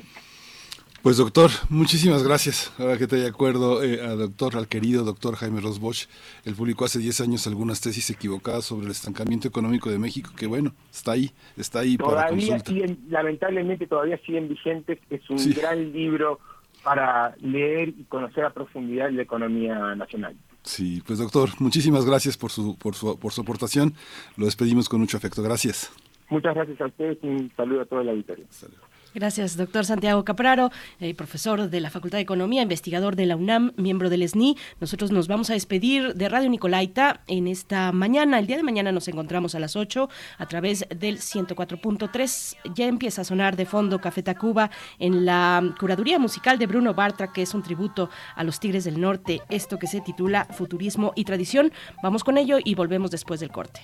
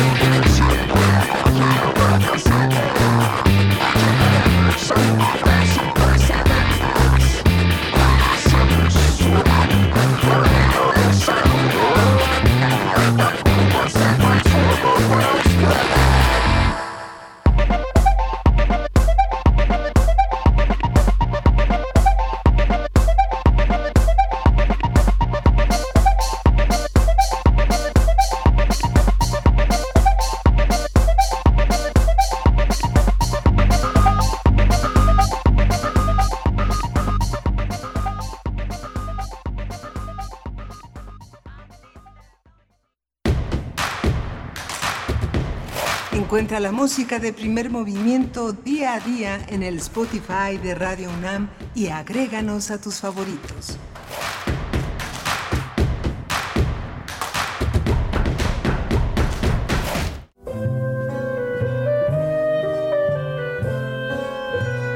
Gabinete de Curiosidades.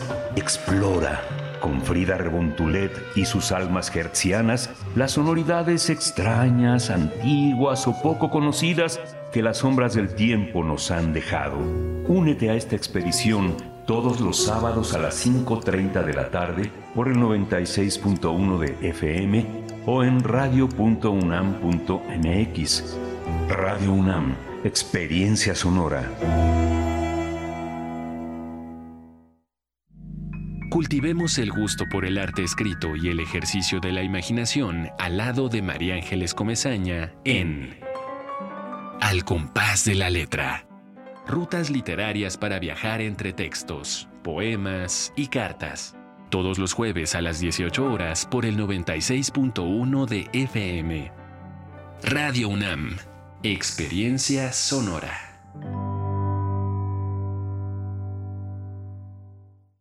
Yo tramité mi INE en México. Y yo en el extranjero. Mi INE es muy confiable porque tiene elementos que la hacen muy segura y es gratuita. La mía también. Con mi INE puedo votar, identificarme y hacer trámites bancarios en todo México. Con la mía también. Si tienes algún familiar o amistad que viva fuera del país, Recuérdale que la INE del extranjero tiene el mismo valor que la de México y es válida para votar, identificarse o hacer cualquier trámite en territorio mexicano. mi INE es mi voz en México. Y en el extranjero. ¿Qué buscabas, Linda? ¿Te puedo refrescar? No, tiene mucha azúcar que causa obesidad y diabetes. Los alimentos saludables te damos vitaminas y minerales para fortalecer tu cuerpo. Estamos al 2 por 1 Yo y galletas sabor chocolate. Uy, está lleno de calorías. que se convierten en grasa, que provoca obesidad y hasta cáncer. Yo me quedo con ustedes. Con tanto sello, hace daño. Checa el etiquetado y elige alimentos saludables. Secretaría de Gobernación. Gobierno de México. ¿Sabes qué tienen en común? El polvo de una estrella durmiente, el moco de King Kong o el enano más alto de todos. Pues que a todos los puedes encontrar en la radio. Solo tienes que decir las palabras mágicas. ¡Hocus Pocus! Para tus orejas y escúchanos todos los sábados a las 10 de la mañana por Radio UNAM. Experiencia sonora. Hipócrates 2.0 Mantenerse informado es parte importante de la vida. La información nos da la oportunidad de tomar las mejores decisiones, principalmente para la salud.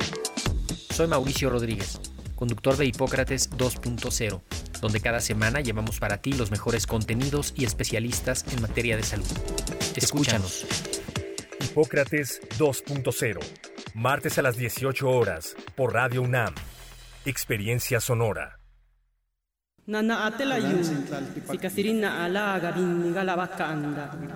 Deja que las voces pluriculturales invadan tus oídos. Calme Cali. Séptima temporada. Todos los jueves a las 10 horas. Por el 96.1 de FM. Retransmisión domingos 15.30 horas. Calme Cali. Una coproducción del Programa Universitario de Estudios de la Diversidad Cultural e Interculturalidad de la UNAM y Radio UNAM. Experiencia sonora. Síguenos en redes sociales. Encuéntranos en Facebook como Primer Movimiento y en Twitter como arroba PMovimiento. Hagamos comunidad.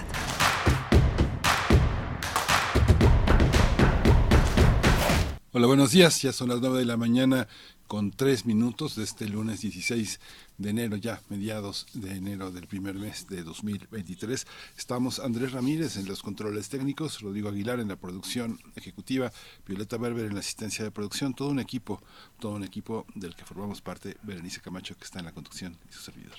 Buenos días, Miguel Ángel Quemain. Bueno, pues aquí seguimos en esta mañana de lunes, lunes 16 de enero del 2023. Ya Ustedes ya se asomaron a la Gaceta de la UNAM esta mañana, la publicación de esta mañana, su portada pues habla sobre los eh, efectos positivos. Es una buena noticia, dice la Gaceta, los efectos positivos eh, donde se proyecta que en las siguientes décadas se cerrará por completo el agujero en la capa de ozono. Está camino a recuperarse esto según el informe de evaluación del Grupo de Evaluación Científica del Protocolo de Montreal.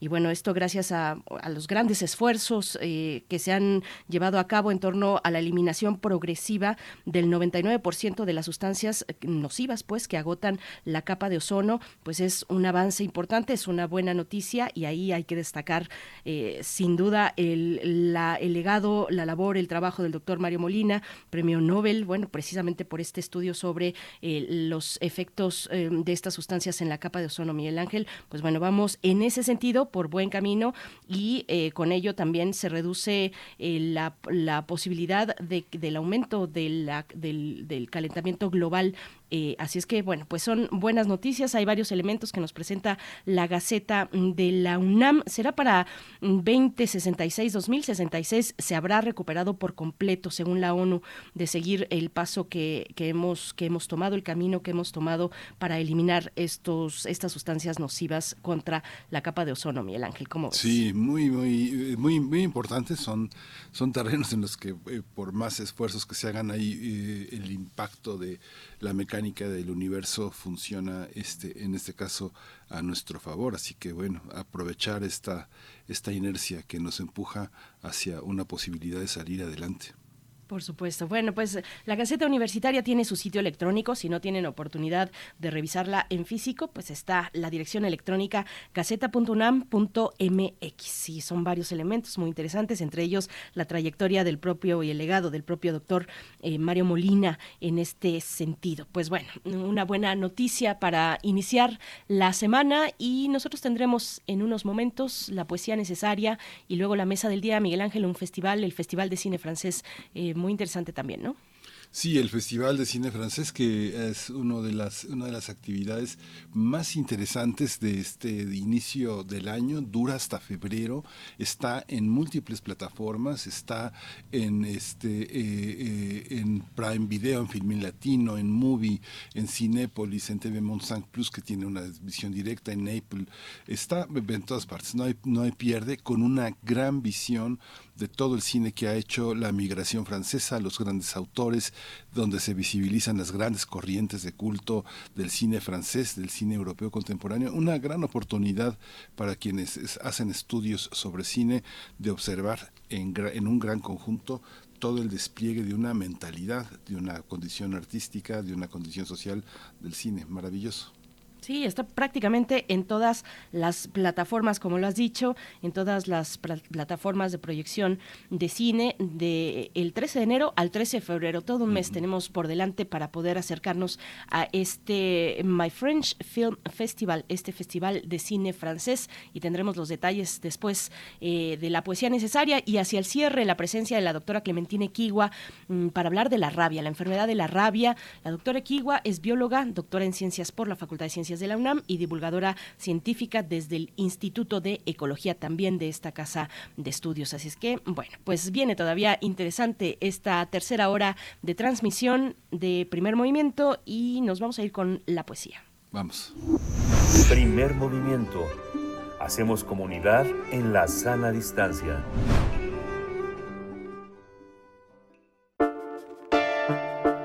Es hora de Poesía Necesaria. Pues este fin de semana se conmemoró el aniversario luctuoso del poeta, del gran poeta, gran, gran poeta argentino Juan Gelman. Eh, murió en Ciudad de México en 2014, un 14 de febrero, hace solamente nueve años. Y bueno, Juan Gelman mm, se exilió gracias a la, a la dictadura, dictadura en Argentina, eh, aunque volvió a su país en los años 80, pero permaneció radicando en, en México. En los años 60 y en los años 70 también mantuvo pues una actividad muy importante en la guerrilla y combatió, combatió la dictadura militar, fue periodista, traductor y bueno, pues es uno de los escritores argentinos más destacados, y no solamente argentinos, sino latinoamericanos. Eh, dentro de su trayectoria, por supuesto, hay que mencionar la búsqueda, la búsqueda de años de su hijo, de su hijo eh, que fue asesinado finalmente por la dictadura y de su nieta, a la cual sí encontró y que hoy lleva su apellido. Vamos entonces con la poesía de Juan Gelman a manera de homenaje en este aniversario luctuoso, con este poema que se titula Saber. Así se titula este poema, Saber, y ustedes pueden encontrar una selección en el sitio electrónico de material de lectura de la UNAM, una selección del poeta, del escritor, traductor y periodista también argentino Juan Gelman. Vamos con ello. Saber. El poema nada en un viento y brilla. No sabe quién es hasta que lo arrastran aquí, donde seguramente morirá la intemperie de las bestias.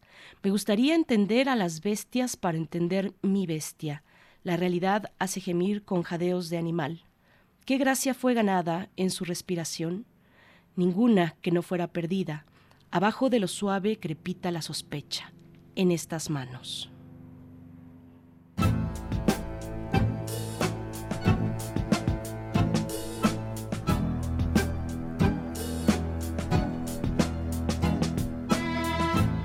Desapareció.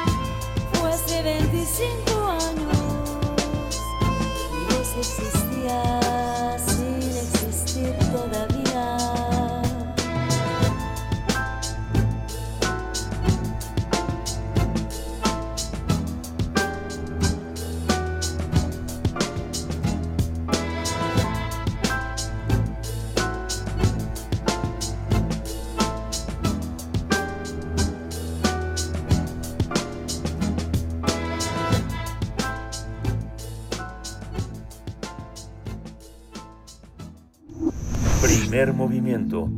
Hacemos comunidad con tus postales sonoras. Envíalas a primermovimientounam.gmail.com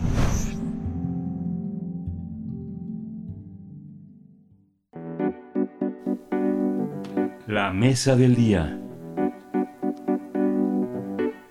Desde el 13 de enero y hasta el 13 de febrero, los amantes del cine, del cine francés en particular, francófono, van a poder disfrutar de 29 películas completamente gratuitas disponibles por internet y con subtítulos en español. Se trata de la decimotercera edición de My French Film Festival 2023, que ofrece una selección de 29 largometrajes y cortos recientes que se han presentado en los festivales internacionales de cine más importantes y no han sido vistos en muchos países. My French Film Festival es pionero en ofrecer contenidos cinematográficos en línea en Francia, un hábito de consumo que se afianzó en estos últimos tres años con la pandemia de COVID-19. Tan solo el año pasado este festival tuvo 11 millones de conexiones. Y para la edición de este año, la programación estará disponible en más de 70 plataformas. En México, My French Film Festival llega gracias al Instituto Francés de América Latina, el IFAL, y las Alianzas Francesas de México. La selección completa se puede consultar en la página oficial www.myfrenchfilmfestival.com. En nuestro país las plataformas donde se va a poder ver de manera gratuita es Movie, Dailymotion, Filmin Latino, YouTube, Prime Video, Cinepolis Click, plataforma Cine, mientras que en, la, en Le, Cinema IFAL habrá proyecciones especiales. Pues vamos a conversar sobre la edición número 13 de este Festival de Cine Francés. Nos acompaña con este propósito Benoit Martin, es agregado de Cooperación Audiovisual del Instituto Francés de América Latina, el IFAL. Gracias, Benoit, por estar esta mañana. Bienvenido, enhorabuena por este importante festival, por esta edición 2023. ¿Cómo estás? Buenos días. Hola, Benoit.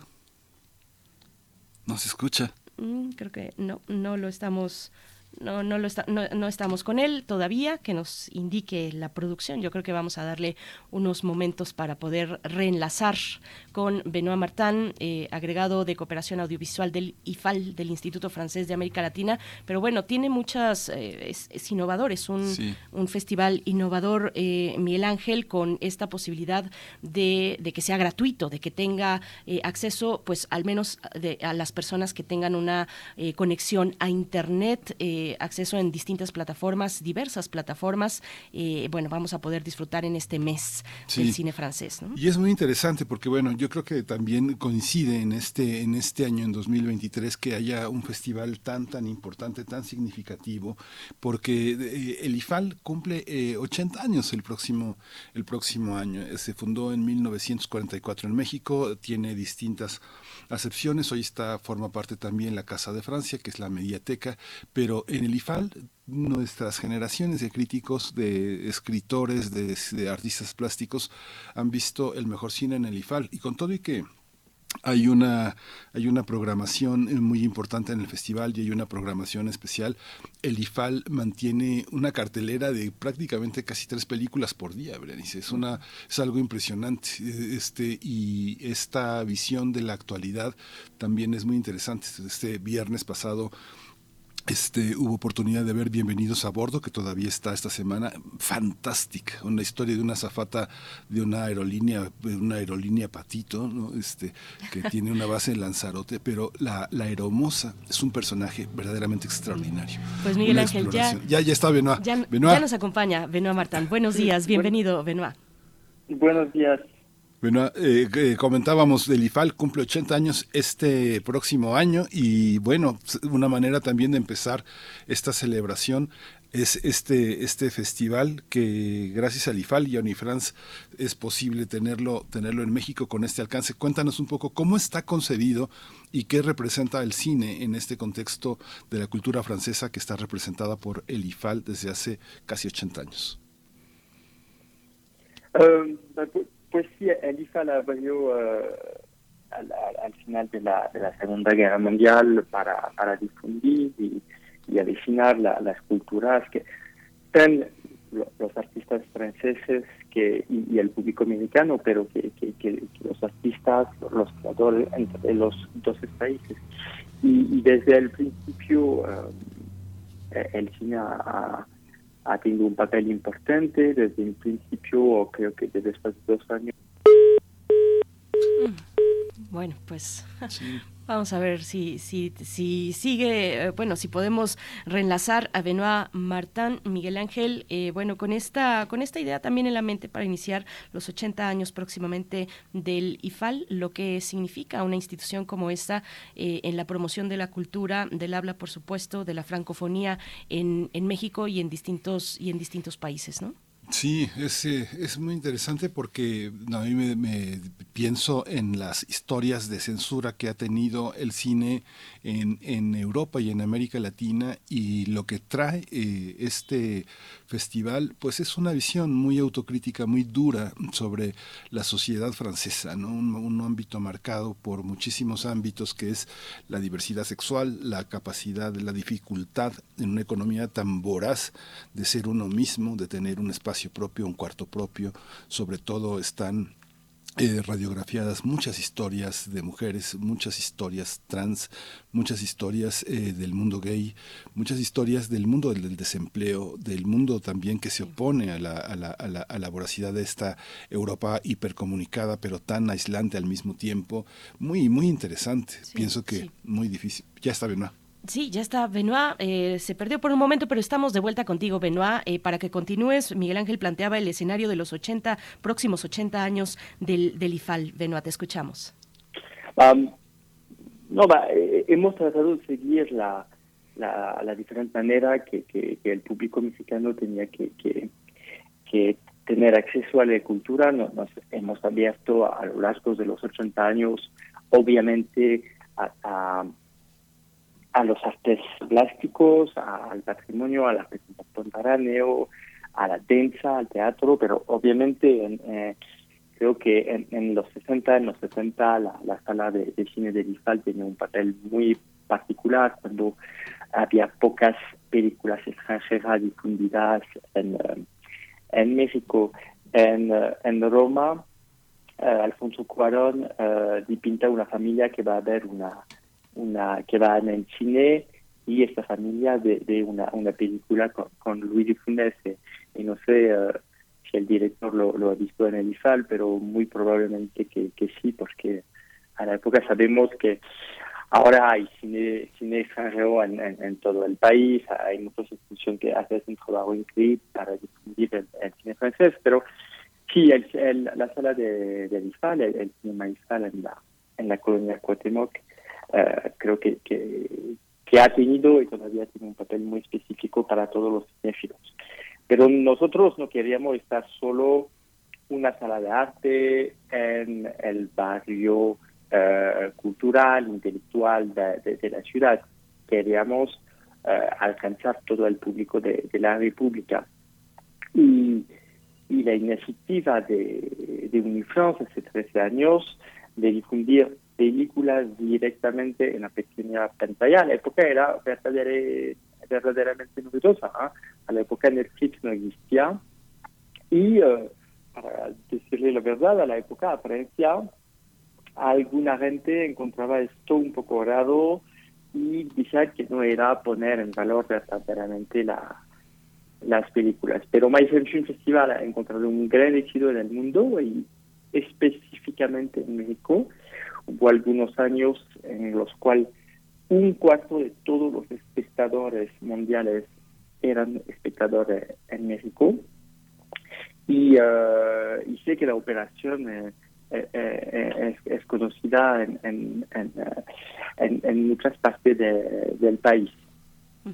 Benoit, eh, bueno, eh, proyectar cine en, pequeña pantalla, un formato que llegó, digamos, para, para quedarse luego de la pandemia. Háblanos un poco de las ediciones más recientes que atravesaron precisamente los momentos de la crisis, de la crisis sanitaria. Eh, el cine, el cine necesariamente, pues, ante, ante esa imposibilidad de acercarnos físicamente a los espacios, pues el cine tuvo una apertura muy importante entre las preferencias del público. Benoit, háblanos un poco de esto, del festival y la pandemia.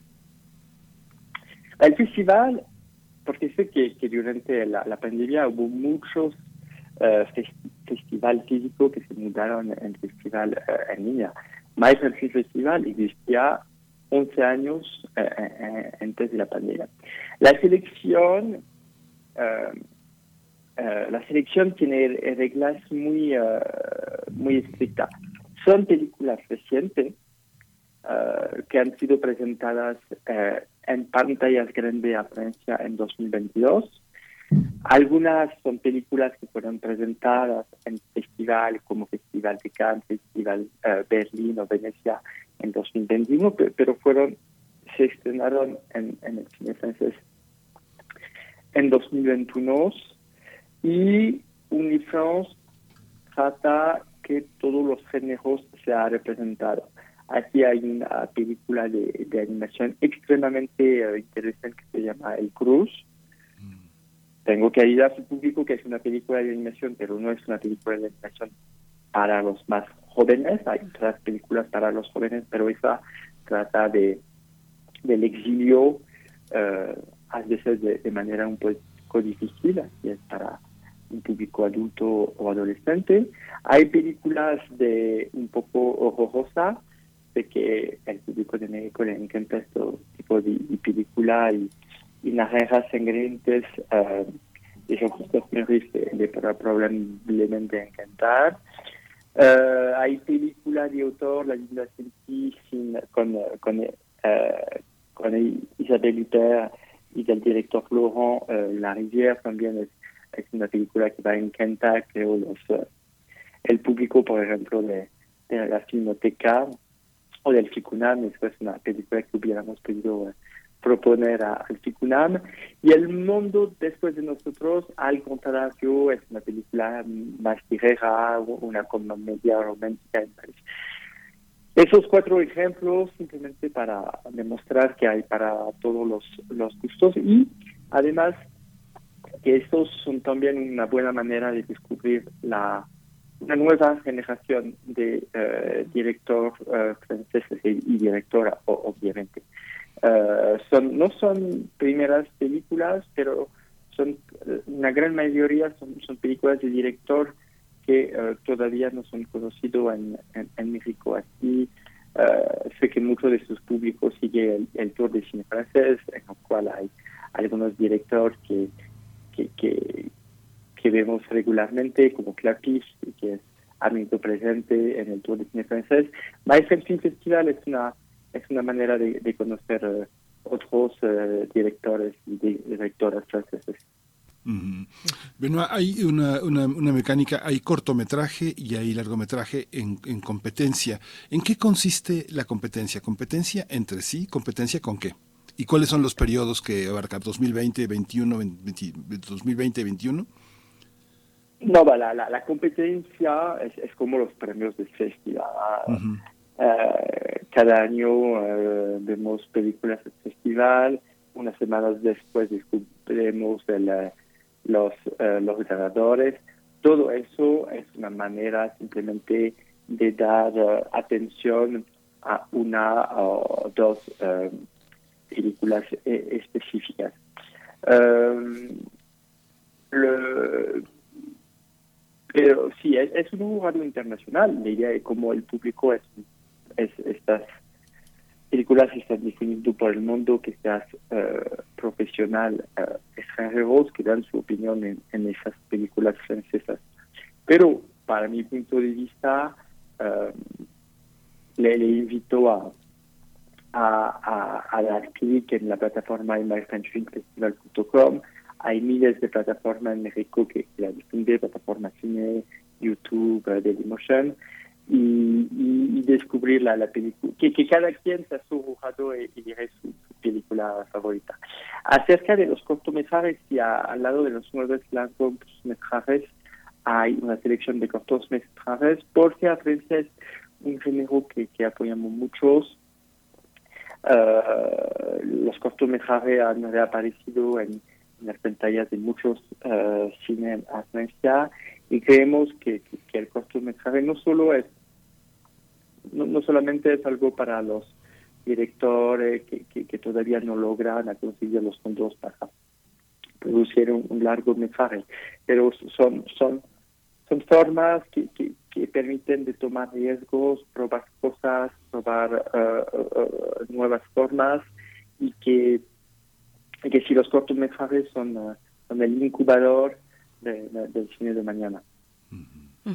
Sí, Benoit, yo precisamente te pido que nos detengamos en ello porque son películas recientes, como lo has dicho, eh, películas que han estado en competencia también de grandes festivales en 2021, festivales como Cannes, Berlín, Venecia, eh, y, traer al centro, a la charla, a estos nuevos cineastas, a jóvenes cineastas, eh, pues cuéntanos cómo, cómo describir a esta nueva generación pienso quizá que, eh, bueno, en aquellos cineastas franceses de origen, de otros orígenes, de origen africano, o vaya, del, del impacto de la migración en la escena cinematográfica francesa. Benoit, ¿cómo se ve en, estas, en esta selección a esa, a esa nueva generación? ¿Cómo describirla?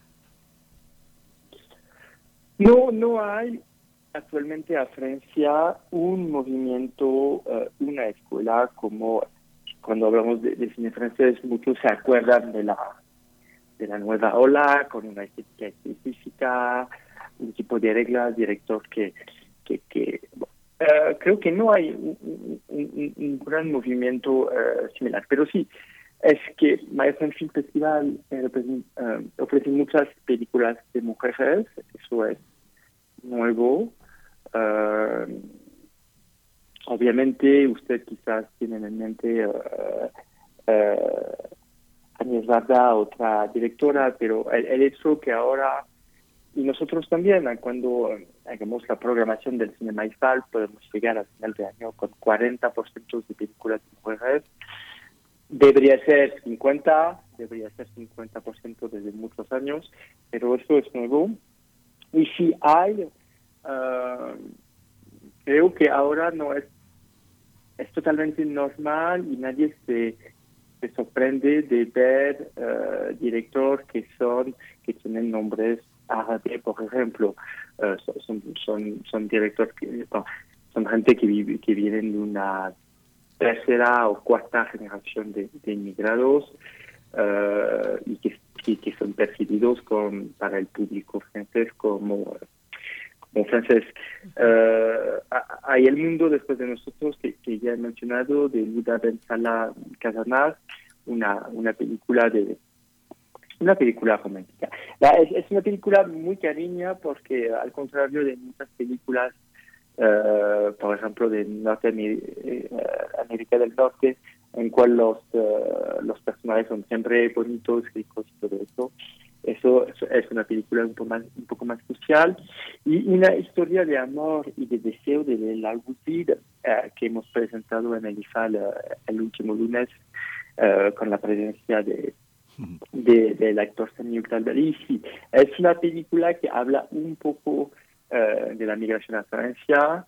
Eh, se cuenta la, la, la, la, historia entre una, una, una, una chica de Tunisia que llega a París para estudiar, que encuentra un chico Hamed que está, que está de abuelos o de no de, de, papás eh, de Algeciras y entre la, eh, la que apenas llegó y el chico de, la segunda generación de, de, inmigración es, es, el chico eh, que es el más tradicional cuando la, chica llega, quiere disfrutar de París, pasarla bien y está mucho más abierta. Y también la, la película es muy interesante porque uh, es al revés de, muchas historias uh, un poco estereotipada del cine, con aquí una chica muy abierta que, que, que tiene deseo, admite su deseo, asume su, su, sexualidad y un chico mucho más introvertido. Y la otra, uh, quizás es de Alicia que usted quiere hablar. Alicia que, va, que ha ganado el premio del jurado uh, en septiembre en Venecia para su película Chantomer. Quiere presentar a la Francia uh, en los Oscars en alguna semana. Maestro Film Festival propone la, el primer documental de Alicia que se llama Nosotros. Nosotros es un retrato de las varias comunidades que se encuentran en una misma línea de, de metro en París, el RERP, una línea específica, y la película retrata, obviamente, como usted lo menciona, algunas comunidades uh, inmigradas de, África, pero también uh, hay la, se, se, ve una comunidad de royalistas tradicionales que celebran la, la monarquía en una, en una catedral en Saint-Denis. Es, es un documental muy interesante y eso también demuestra la, la gran variedad de películas de, de, My French Film Festival, que animación, ficción, pero también sí, algunos documentales. Sí, ese documental es un documental de dos horas, es un documental que recuerda las historias del metro de Nueva York, que son este, por estaciones, pero este son unas estaciones verdaderamente eh, existenciales de un mundo. Pero también hay una serie de trabajos donde también la migración francesa está de manifiesto eh, con una crítica en un ambiente de libertad, una crítica a sus propios países. Uno piensa, uno piensa este, todo lo que tiene Julien Reñar, Juliette Laborie, Yoriko Misturishi, que son también Amadine Meyer, Capuchin Gouillet, Gugelet, que son visiones que son de una crítica a los propios países de origen que jamás podrían realizarse desde sus países de origen. Es otro fenómeno también de esta corriente que está en My French Festival, Benoit. Uh, sí, Francia uh es un país de, de, de, película, pero hay, hay, toda una política desde varios años uh, con el Centro de Cinema y el Centro Nacional de Cinema y el Instituto Francés en París de apoyar lo, lo, lo, que llamamos los cinemas del mundo, los cines del mundo. Uh, y país, eh, Francia es un gran país uh, coproductor de película y de, y de país en cual uh, no se puede por razón política o más simplemente no se puede por, por razón uh, económica. Yo me gustaría que, haya más coproducción entre Francia y México, pero muy felizmente México es un país que, que tiene la capacidad de producir su, sus propias películas gracias al apoyo del cine y también porque todavía hay muchos espectadores que van al cine. Hay una historia interesante, es que este año el Pakistán estará representado en, en, en los Oscars, es la primera vez que uh, el Pakistán está, está, en esta, uh, está en esta competencia de los Oscars. Uh, pero el Pakistán no ha estrenado la película, el Pakistán mismo, el gobierno ha censurado la, la película, mm. del cual disculpa, olvido el nombre, y es porque Francia ha estrenado la película en 2022 que Pakistán va a estar va a poder estar en esta competencia. Así, uh, pero eso lo hace Francia, pero también uh, yo puedo mencionar el trabajo increíble que hace la, la Nacional en, en, en México la Filmoteca uh, en sus espacios de la UNAM para difundir el, el cine en el mundo. Pero sí, eso todavía necesita mucha energía, muchas ganas uh, de miles de profesionales y, esta difusión de todos los cines de, del mundo y no, no solamente de, del cine uh, uh, norteamericano pide una gran energía y una, y una gran voluntad política. Uh Benoit, pues eh, también llama la atención pues eh, el convenio que tienen con tantas plataformas de streaming. Yo lo encuentro como una de las peculiaridades de este festival, su presencia en, todas estas plataformas, en Movie, en Filming Latino, eh, en YouTube, en Prime Video, en, Cinepolis Click, en Apple TV, en fin, son varias plataformas. Y además, bueno, cuéntanos de esto, de cómo se llega a, un convenio con tantas plataformas, de cuál es la relevancia de tener esta exposición en tantos espacios y también eh, cuéntanos de paso sobre las proyecciones especiales que tendrán en el cinema del IFAL. Ah, simplemente es, uh, eso viene con el tiempo. Es la, fuerza de, de Film Festival, es que tenemos ya uh, tres ediciones y que cada año tratamos de, de estar abierto a otras plataformas. Hay algunas, obviamente, plataformas mundial y uh, como YouTube o Dailymotion, pero uh, estamos muy felices de tener uh, que la, las películas están disponibles en Cinepolis Click uh, o en plataforma Cine, que, es una plataforma gas. Las películas están también difundidas en el sitio mismo del Festival de Montreal, que agradecemos mucho. tengo que mencionar Filmin Latino, la, la plataforma del cine, plataforma Movie, Uh, Prime Video. La, la, la, única que yo no aconsejo es Apple TV, porque en Apple TV la, se tiene que pagar las películas. En todas las otras son, son de acceso uh, uh, gratuito. y sí, obviamente estamos muy felices de acoger la, las películas de el Film Festival en el Cinema Eiffel. Y además, esta semana tendremos un invitado muy especial estábamos hablando del cine del mundo, uh, se tratará del director uh, franco-israelí uh, Amos Gitay, mm. que vendrá a dar una, una masterclass este en el, en el cinema israelí. Pues muchísimas eh, gracias por todo este por todo este panorama.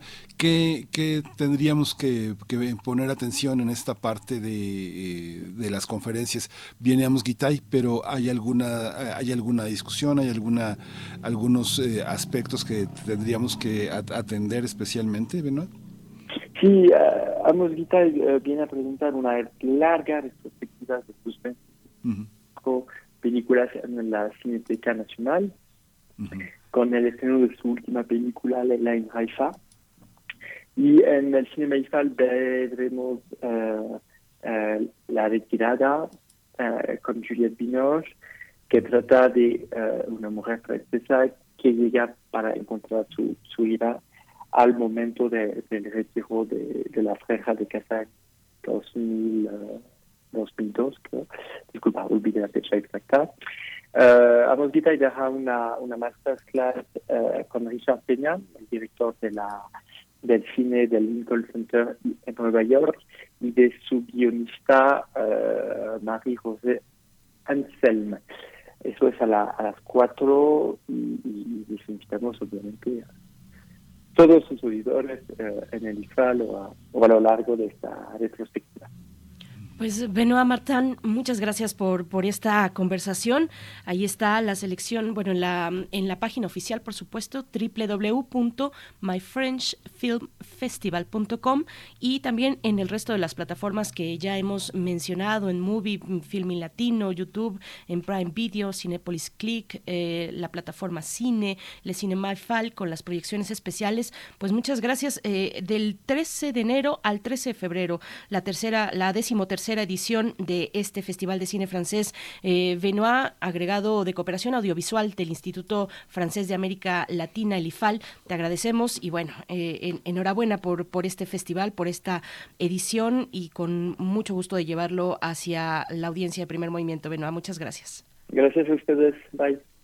Gracias. Pues vamos a ir con música, vamos a escuchar nada menos que del gran silencio, América.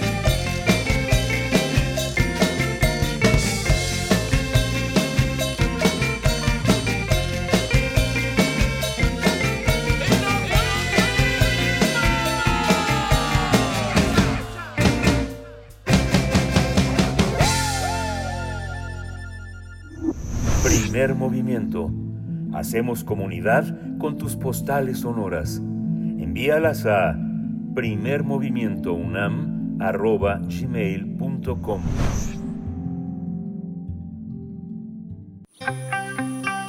Biosfera en equilibrio. Damos la bienvenida a la doctora Clementine Kiwa, que nos acompaña para el cierre del programa. Ella es bióloga y doctora en ciencias por la Facultad de Ciencias de la UNAM, divulgadora desde el Instituto de Ecología también de esta casa de estudios. Doctora Clementine Kiwa, para desearte un feliz año, un excelente año 2023 en esta que es tu primera participación. Eh, ¿cómo, ¿Cómo te encuentras? Buenos días. Buenos días, muy bien, muchísimas gracias y fe- feliz año a ustedes y a todo el auditorio. Pues, eh, pues sí, como dices, eh, empezamos este año un poquito ajetreados ya, este, pero bueno, ¿qué le vamos a hacer? Así es la vida y hay que echarle ganas, como dicen. Así es la vida. Pues aquí estamos, doctora Clementine Kiwa, para hablar de la rabia, esta enfermedad viral que nos vas a dar algunos elementos. Exacto. Y bueno, eh, esta, esta participación ha salido a colación porque hace unas semanas diversos medios reportaron tres casos de niños posiblemente infectados de rabia en una zona rural de Oaxaca. Eh, eh, desafortunadamente dos de ellos fallecieron en el transcurso del fin del año y los primeros días de enero. La tercera, una niña de dos años, recibió la vacuna a tiempo y fue dada de alta varios días después de haber estado en observación en el Hospital General Aurelio Valdivieso de Oaxaca. Por una muestra obtenida de la autopsia al primer niño fallecido, el Instituto de Diagnóstico y Referencia Epidemiológicos, también conocidos como INDRE, reveló una cepa de virus de rabia relacionada con murciélagos hematófagos. Aunque las heridas de los niños no coinciden con una mordida de un murciélago hematófago, es innegable que los dos pequeños fallecidos entraron en contacto con un murciélago de este tipo que desafortunadamente estaba infectado de rabia. Desgraciadamente, la evidencia no muestra contundentemente las mordeduras del murciélago. La familia de los niños relató que entraron a la habitación donde ellos dormían y vieron a un murciélago que mataron y desecharon. El murciélago fue destruido sin saber su verdadera identidad, ni posibilidad de estudiarlo. Tristemente, este incidente ha atemorizado a la gente, lo que ha provocado que en algunas regiones de México se haya incrementado el temor infundado a los murciélagos. Hoy sabemos que en algunas regiones se han eliminado grupos de estos animales que no son hematófagos y que son importantísimos para el bienestar de los ecosistemas por los diversos servicios que prestan. Entre ellos, ser dispersores de semillas, polinizadores de muchísimas plantas y controladores de plagas de insectos. Pero, ¿qué es la rabia? La rabia es una enfermedad letal del sistema nervioso provocada por un virus. Es de origen zoonótico, es decir, se transmite por la saliva de animales infectados, ya sea por mordedura o rasguño. La rabia es una enfermedad de animales de sangre caliente, principalmente de mamíferos. El virus de la rabia provoca una encefalomielitis, es decir, provoca una inflamación del cerebro y de la médula espinal. Se considera letal porque todos los pacientes que se enferman de rabia mueren. Solo hay unos cuantos casos de sobrevivientes, pero son rarísimos. La rabia ha acompañado al ser humano a lo largo de su historia. Los registros más antiguos en los que se menciona esta enfermedad provienen de Babilonia del siglo XXIII antes de nuestra era. Y aunque la rabia se encuentra en todo el mundo, el primer reporte de un perro con rabia en nuestro continente es de la Ciudad de México de 1709. Mucho se ha señalado a los murciélagos como transmisores de la rabia, pero Andrés Velasco Villa del Centro Nacional de Enfermedades Infecciosas Emergentes y Zoonóticas de los Centros para el Control y Prevención de Enfermedades de los Estados Unidos nos cuenta en un recuento histórico de la enfermedad en el hemisferio occidental que de las causas más importantes del mantenimiento a largo plazo de la rabia en perros han sido animales silvestres como las zorras, zorrillos, tejones y otros pequeños carnívoros. Independientemente de su origen, la rabia es un problema de salud que atañe a todo el mundo y fue Luis Pasteur quien desarrolló la primera vacuna para prevenirla. Pasteur buscaba curar enfermedades como el cólera, el antrax y la rabia. Para los casos de antrax y el cólera, experimentó inoculando pollos con cultivos viejos de ambas bacterias. De esa manera descubrió que con patógenos atenuados no solamente no morían los animales que inoculaba, sino que además quedaban protegidos y no se enfermaban. Quiso hacer lo mismo con el virus de la rabia, pero se encontró con que no podía cultivarlo como lo hacía con las bacterias de las enfermedades que mencioné antes. Entonces decidió provocar rabia en conejos y luego desecó su espina dorsal. Y lo que obtuvo fue virus inactivos, es decir, virus que ya no podían provocar la enfermedad. El trabajo de Luis Pasteur abrió paso a la creación de vacunas con virus atenuados e inactivos, técnicas que han sido clave para el desarrollo de muchísimas vacunas más. Pasteur probó su vacuna por primera vez el 6 de julio de 1885 en un niño mordido por un perro rabioso. Luis Pasteur inoculó al niño 13 veces con su vacuna durante 11 días seguidos y no enfermó de rabia. Con este método, Pasteur salvó la vida de muchísimas personas más. Con mejoras en su método, hoy se producen millones de vacunas que han ayudado a prevenir la rabia en animales domésticos y en humanos. De tal manera que en muchas regiones del mundo la incidencia de esta enfermedad ha disminuido enormemente. México se ha esforzado en erradicar esta enfermedad en perros. Por la Secretaría de Salud sabemos que en 2019 la Organización Mundial de la Salud reconoció que México fue el primer país en recibir la validación por haber eliminado la rabia humana transmitida por perros como problema de salud pública.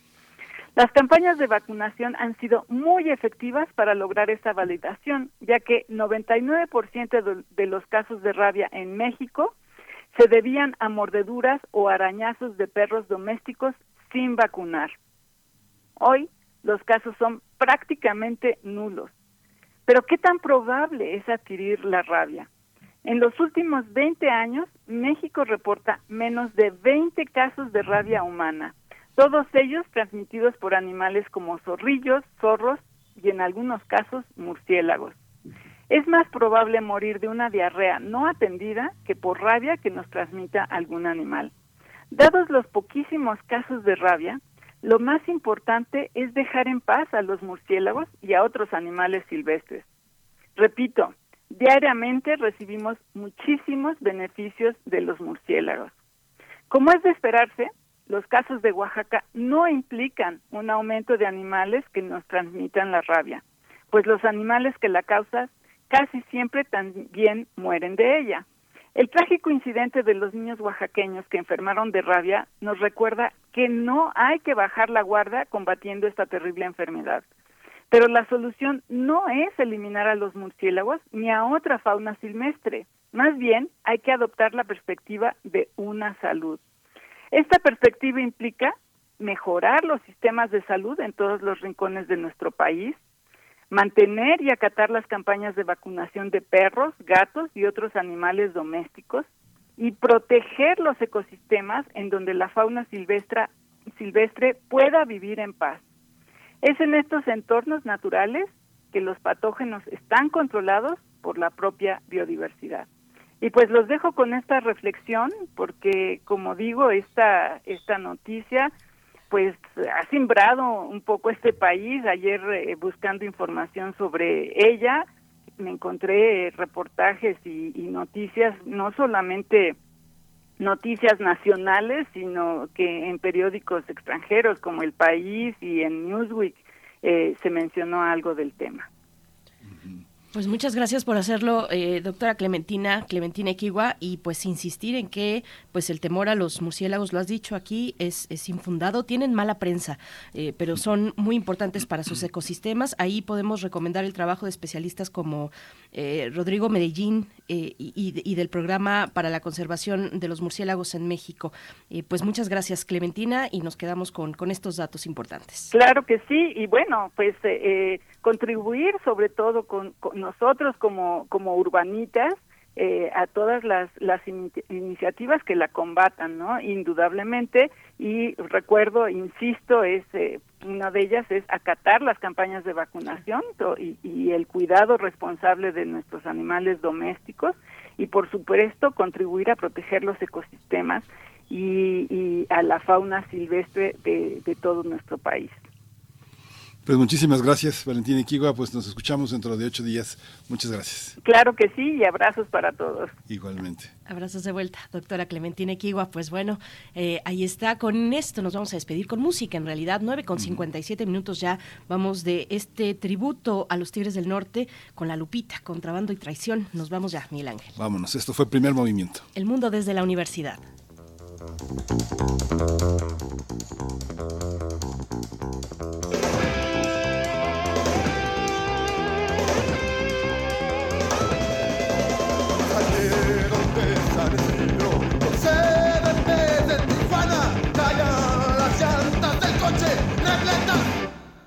Marihuana.